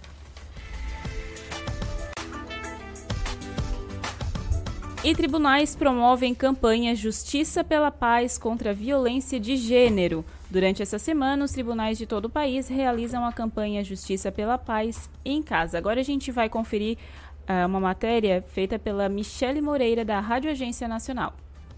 Durante esta semana, os tribunais de todo o país realizam a campanha Justiça pela Paz em Casa. É a 16ª edição do programa que busca agilizar o andamento de processos relacionados à violência de gênero. No Amazonas estão previstas cerca de mil audiências, além de ações de orientação e conscientização sobre o tema. Só no primeiro juizado Maria da Penha, no Fórum Desembargador Azarias Menescal, estão agendadas 400 audiências. Na última sexta-feira, equipes do Fórum realizaram ações de conscientização com abordagens nos terminais 4 e 5 da zona leste de Manaus. Na sede da instituição, também estão sendo veiculados vídeos educativos sobre o tema. Dados divulgados pelo Conselho Nacional de Justiça mostram que o Tribunal de Justiça do Amazonas registrou um aumento de 338% na quantidade de audiências preliminares realizadas nos casos de violência doméstica e familiar contra a mulher na comparação entre os anos de 2018 e 2019. Foram 1.511 audiências em 2019 contra 345 no ano anterior. Em 2018, oito casos de crimes contra a vida foram classificados como feminicídio. O número passou para 19 no ano seguinte. Já em relação às medidas protetivas, no ano passado foram expedidas pouco mais de 6 mil, aumento de cerca de 70 casos em relação a 2018. Da Rádio Nacional em Brasília, Michele Moreira. E seguimos com informações aqui agora a nível estadual. O laboratório da UDESC apresenta projeto de pesquisa de jogos digitais para autistas. O Laboratório de Pesquisas em Aplicações Visuais, o LARVA, da Universidade do Estado de Santa Catarina, de Joinville, no norte do estado, apresenta no dia 18 de março os Jogos Digitais para Autistas, tema de um novo projeto de pesquisa. O evento tem como objetivo desenvolver um jogo digital para pessoas com o transtorno do espectro autista. Para a apresentação, o laboratório pretende reunir profissionais das áreas de educação, saúde e tecnologia que tenham interesse em conhecer a iniciativa e participar do processo de concepção ou avaliação do jogo. Quem tiver interesse pode fazer a inscrição por meio do formulário eletrônico no site né, da UDESC ou também aqui por meio do link que está disponibilizado na, nas informações aqui do G1 Santa, Catari Santa Catarina. O evento vai ser realizado a partir das 14 horas, às 2 da tarde, na sala F212 da Universidade, que fica na rua é, Paulo Malchavski, número 200, na Zona Industrial Norte de Joinville. E o IBGE prevê alta de 3,1% da safra de 2020, com volume recorde de 244 milhões de toneladas. A estimativa de fevereiro para a safra de grãos de 2020 alcançou mais um recorde, 249 milhões de toneladas, o que representa uma alta de 3,1% em relação ao ano de 2019. A gente vai conferir agora a matéria de Cristiane Ribeiro. A estimativa de fevereiro para a safra de grãos 2020 alcançou mais um recorde de 249 milhões de toneladas, o que representa uma alta de 3,1% em relação a 2019, quando foi de 241 milhões e meio de toneladas. Em relação a janeiro, houve um crescimento de 0,9%. A área a ser colhida também aumentou 1,8% em relação ao ano passado e 0,1% sobre a primeira estimativa de 2020, chegando a 64,4 milhões de hectares. Os dados são do levantamento sistemático da produção agrícola divulgado nesta terça-feira pelo IBGE. De acordo com a pesquisa, o arroz, o milho e a soja representam 93,2% da estimativa de produção e respondem por 87,3% da área ser colhida. Em relação ao ano passado, houve aumento da área ser colhida do milho, da soja e do algodão. A produção de soja atinge mais um recorde na série histórica do levantamento do IBGE, com uma estimativa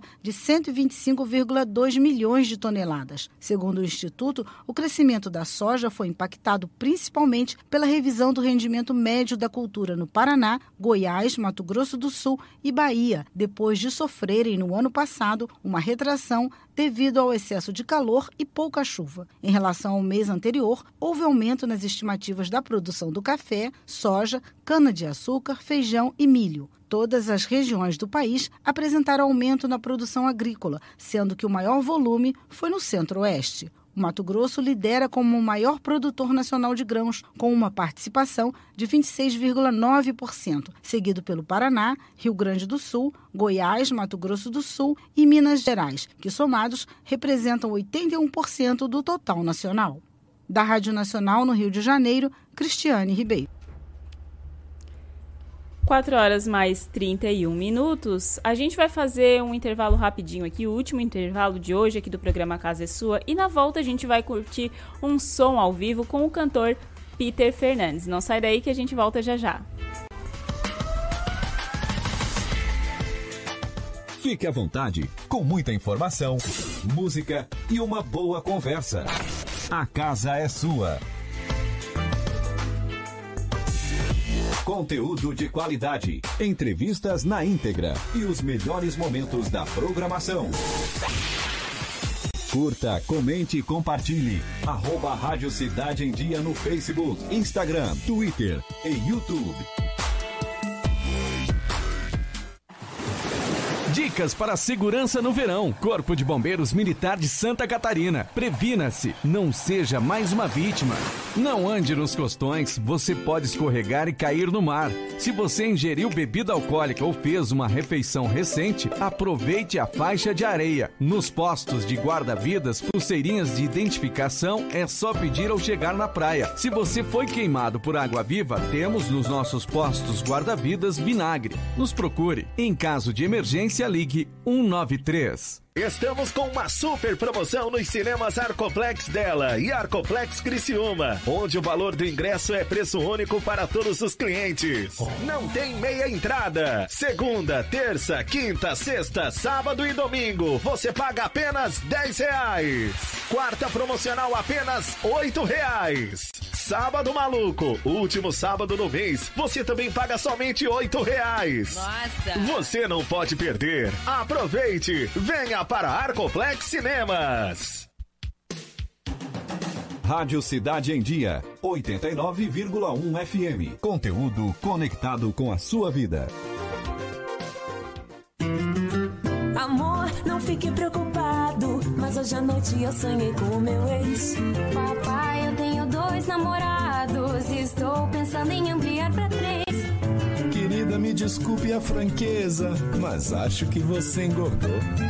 Vovó, aquela sua sobremesa é muito ruim, foi por isso que sobrou.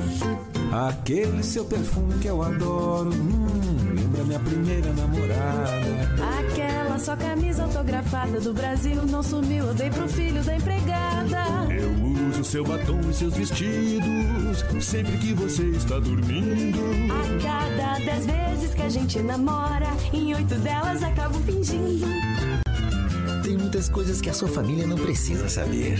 Mas se você é doador de órgãos, isso você tem que informar. Seja um doador, avise sua família. Uma campanha da APAR.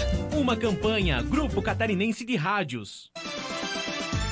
Oi, pessoal, tudo bem? Eu sou Eduardo Maciel e estou aqui na Rádio Cidade em Dia de segunda a sexta-feira no programa Cotidiano. Eu aguardo vocês a partir das nove e meia da manhã com muito entretenimento e conteúdo até às onze e meia da manhã. Então sintoniza aí 89.1 FM e segue a gente no youtube.com barra Rádio Cidade em Dia para assistir todos os nossos conteúdos. E não esquece de acompanhar as nossas redes sociais, arroba Rádio Cidade em Dia no Facebook, Instagram e Twitter. Rádio Cidade em Dia. Conteúdo de qualidade no ar e na palma da sua mão.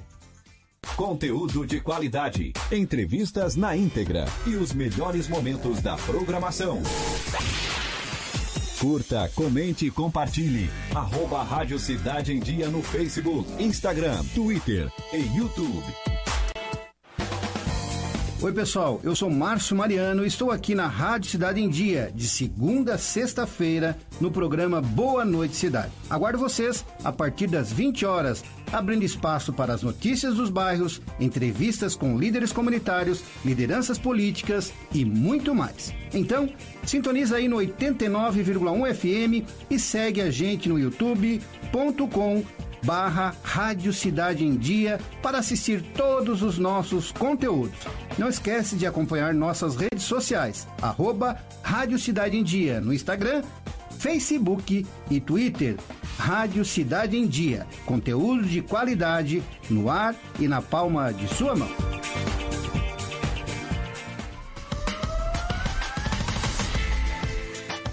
Fique à vontade, com muita informação, música e uma boa conversa. A casa é sua. 4 horas mais 36 minutos, estamos de volta aqui no programa Casa é Sua e vamos curtir um, um, uma boa música agora então? Porque chegou a hora do quadro de Olho no Palco. De olho no palco. De olho no palco. Discutindo a fundo o cenário cultural de toda a região.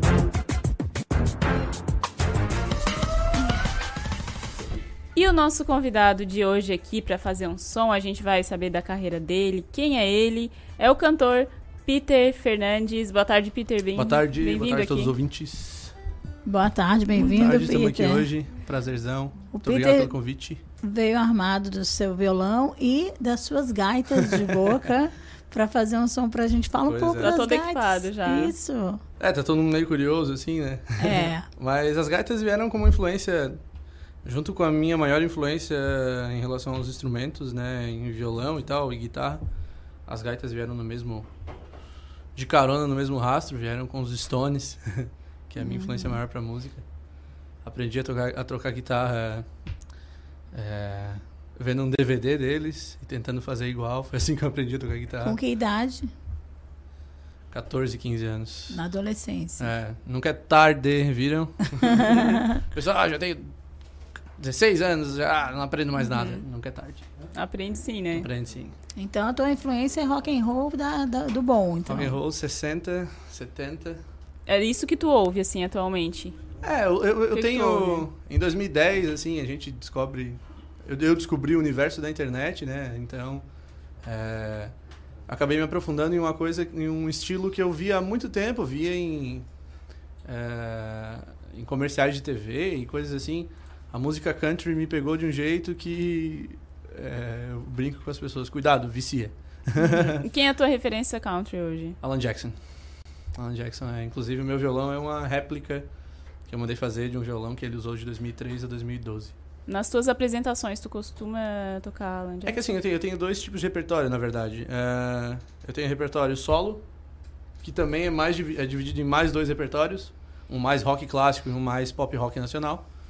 Que pode ser mesclado, claro. E eu tenho o repertório com a minha banda. Com a minha banda é mais focado nessa parte. Country, blues, folk, rock and roll. Qual é a tua banda? É, Riverside o nome. Riverside. A gente toca... Quantos são? Somos em três, somos um trio. Aham. E tocamos todo mês no Maverick, a gente tem uma. Vem gente de tudo quanto é canto aqui do sul pra ver, a gente é muito grato por isso. É, já veio gente de Araranguá, veio gente de Torres uma, num, em alguma noite aí. A gente veio. Veio pessoal de Torres quando era. A gente ficou feliz que foi só pra ver a gente, assim, aí. Porque Olha, foi. É, foi porque, uma atração que foi, trouxe é, público porque de na fora. verdade era, a gente tocou numa quinta e era feriado na sexta, e foi, isso foi ano passado. E aí o pessoal aproveitou que no outro dia podia acordar tarde. E veio. Já E aproveitou, veio. né? Aham. Ô, Peter, então faz um som pra gente, pode ser? Pode, pode ser, vou fazer um Stones então. Vamos lá. Sei que é o que o pessoal. Os meus amigos que estão ouvindo aí, eu sei que curtem pra caramba.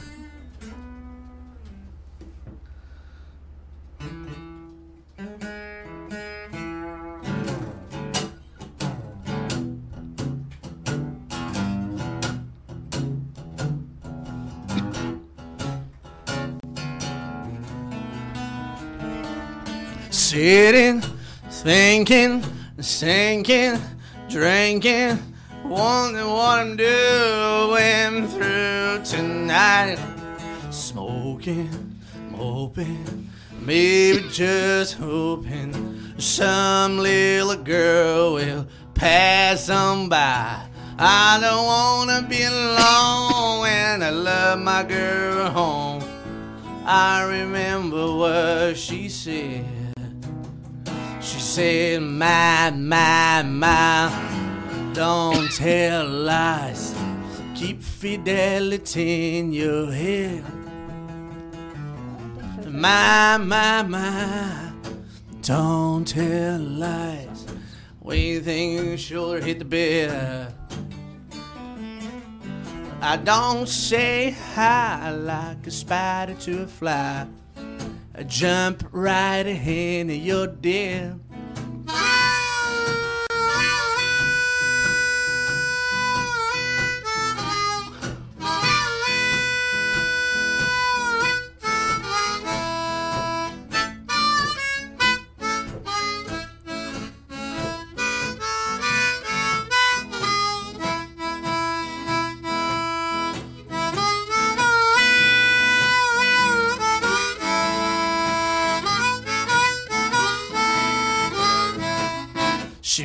a common 30. She looks about 30. I had to run away, but I was on my own. She told me that she was machine operator. She said like the way I held this microphone. And then I said hi like a spider to a fly. Remember what my little girl said.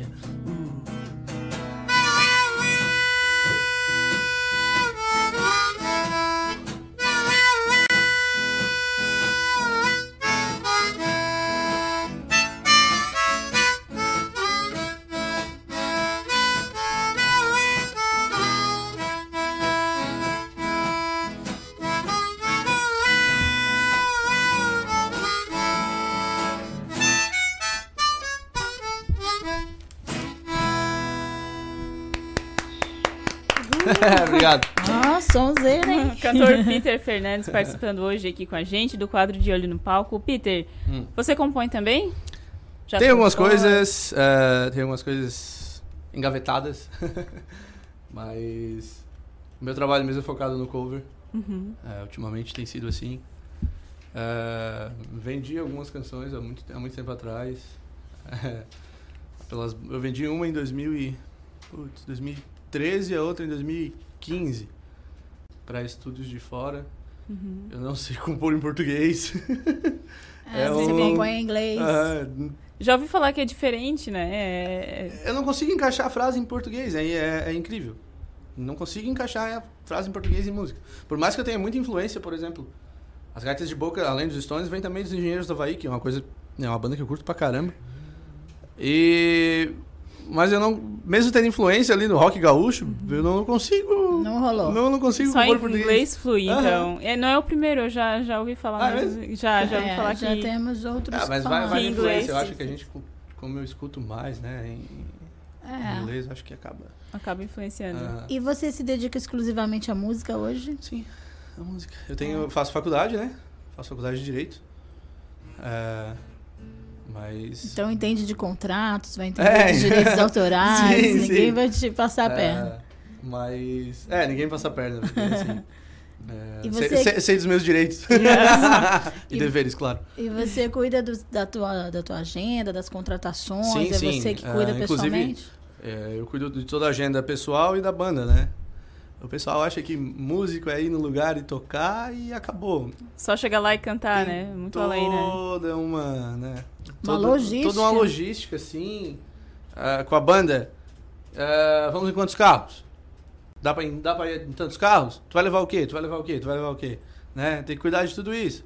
Chegar no lugar, montar, passar som. Antes das pessoas chegarem no lugar. Né? Tem que passar o Que som quando antes. chega, quando abre a casa, tem que estar É, tudo prontinho. É, é, né? Quando, quando, quando o pessoal. Quando começa a dar um movimento maior, já tem que estar tudo passado a régua em cima do palco, né? A gente brinca, então. Tem que tá tudo toda uma. né? Desmontar, receber, ir pra casa. Tem todo. Chega muito antes e sai muito depois, né? É, é. A gente, a gente.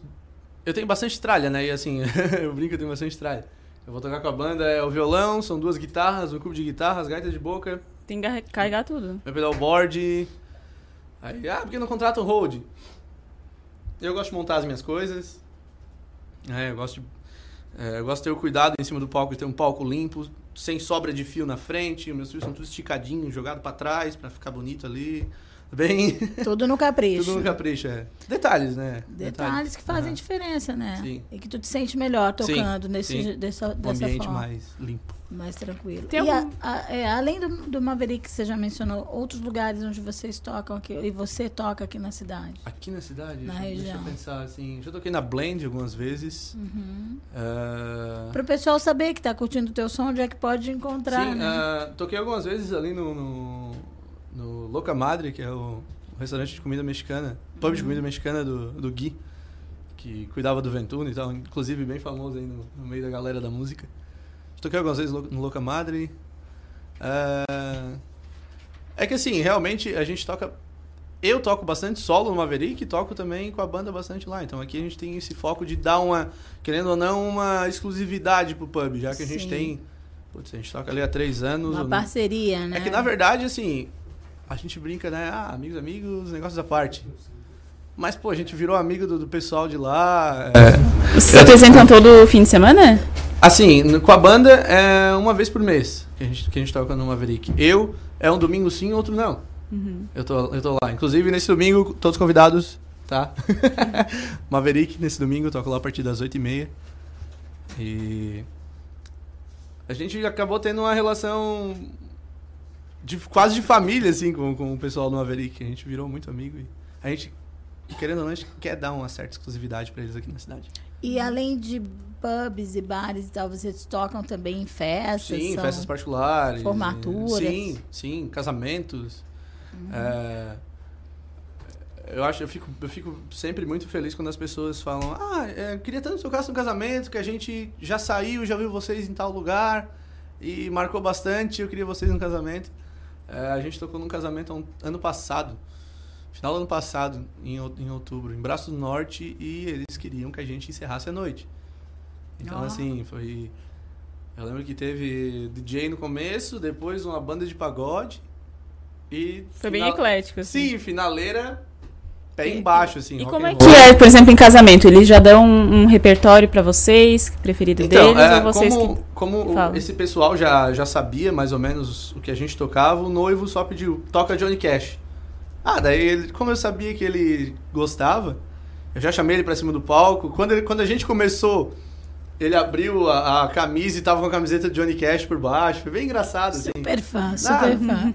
super massa, assim, muita gente boa e o casal muito querido, o pessoal agitou um monte. Mas eu vou, eu vou confessar que é difícil, assim, tu tocar como último banda, última banda da noite. Porque é, a primeira, a primeira normalmente é DJ, tá aquele clima mais de boa, mais tá cool e tal. Depois o pagode, a galera se mata a, a cantar, às vezes até beber bastante.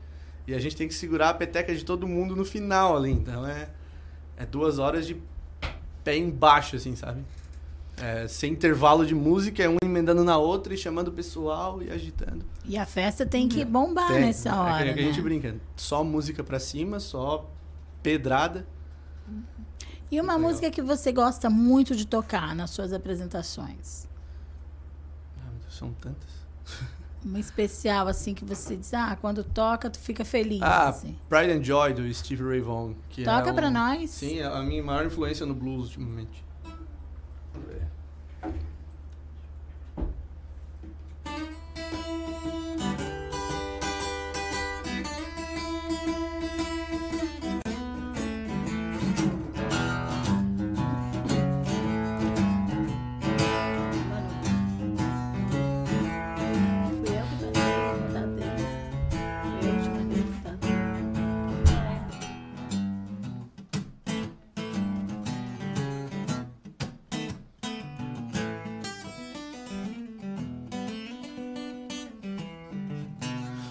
Heard about love, get a shot to the blind.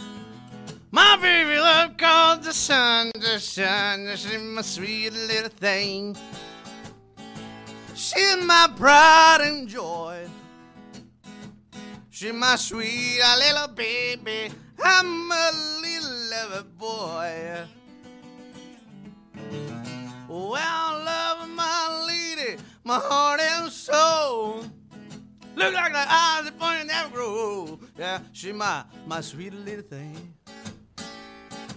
She's my pride and joy. She my sweet little baby. I'm a little lover boy. Well, I love my lady. She's long and lean. You must be her. She's my enemy. Sweet little thing. She's my pride and joy. She's my sweet little baby. I'm a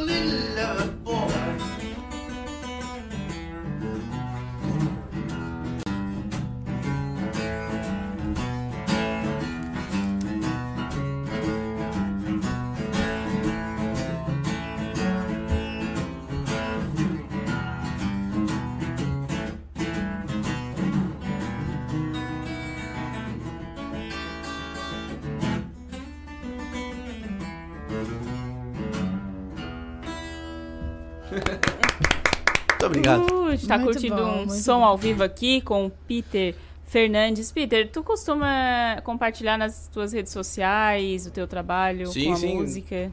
Sempre nos, nos, nos dias ante, antecedentes aos shows, eu sempre estou espalhando flyer e fazendo. Uhum.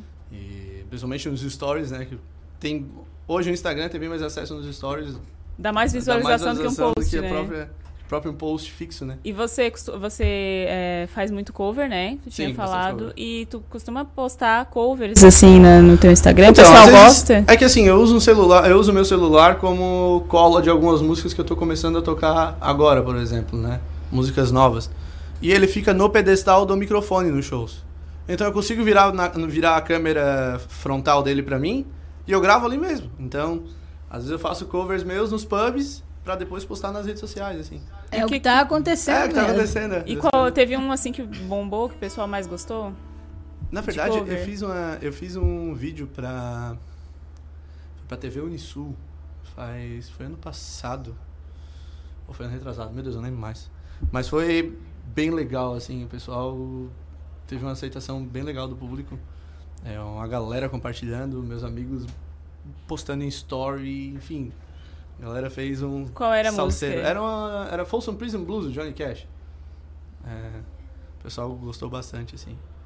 O pessoal da TV Unisul fez um trabalho bem profissional de captura de áudio, de, de imagens, e ficou bem legal. Uhum, Que hoje é bem importante, né? Pra quem trabalha com música, Sim, enfim, né? A rede sim, social é uma maneira de divulgação. Hoje eu acho que em qualquer. Em qualquer. ah, qualquer tipo de trabalho que envolva vendas, né? Querendo ou não, eu estou vendendo meu trabalho. né? É muito importante a parte do marketing, né? Tu tem que ter uma. Tudo gira ao redor disso. Quando é que você você sempre viveu exclusivamente da música ou você já fez outras atividades? não, eu já, eu já fui vendedor, já trabalhei em uma loja. É. Inclusive de instrumentos musicais. E quando é que você decidiu não, agora eu vou me dedicar 100% porque é o meu Ah, negócio? Bom, foi no final de 2016 que eu tava, inclusive, um pouco estressado do trabalho. E tinha somado estresse do trabalho com estresse de faculdade, então virou aquela bola de fogo no- no- na cabeça, sabe? E aí eu falei, peraí, não tá dando certo isso.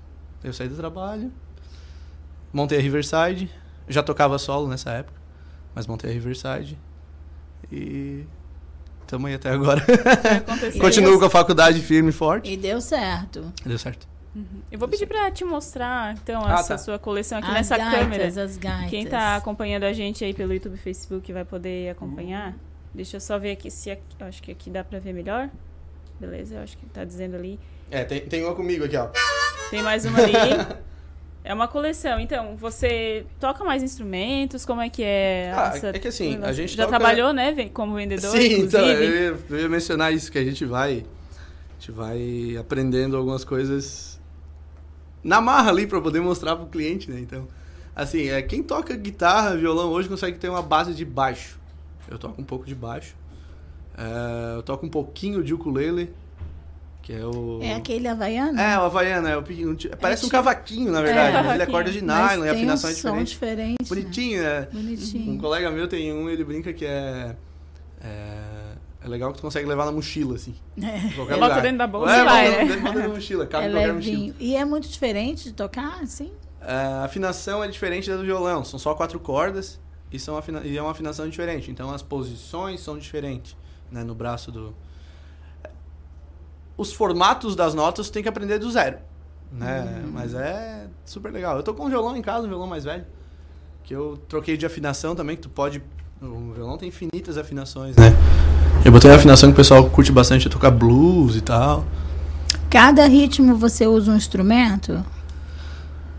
É que assim. é- Você deixa afinado, por exemplo, pro blues, o outro pro rock? Não, não, não. Até, até dá pra. O violão é bem versátil quanto a isso. Algumas, as minhas duas guitarras possuem a mesma afinação. Mas eu. Eu deixei esse violão que é um pouco mais velho em casa, que eu só uso em casa mesmo. Que antigamente era meu violão de porta-malas, eu brincava que eu carregava ele pra tudo quanto é Pra lado. todo lado. Aham, que esse aqui não dá, né? Mas. É... E eu troquei de afinação pra expandir horizontes, pra, pra dar uma.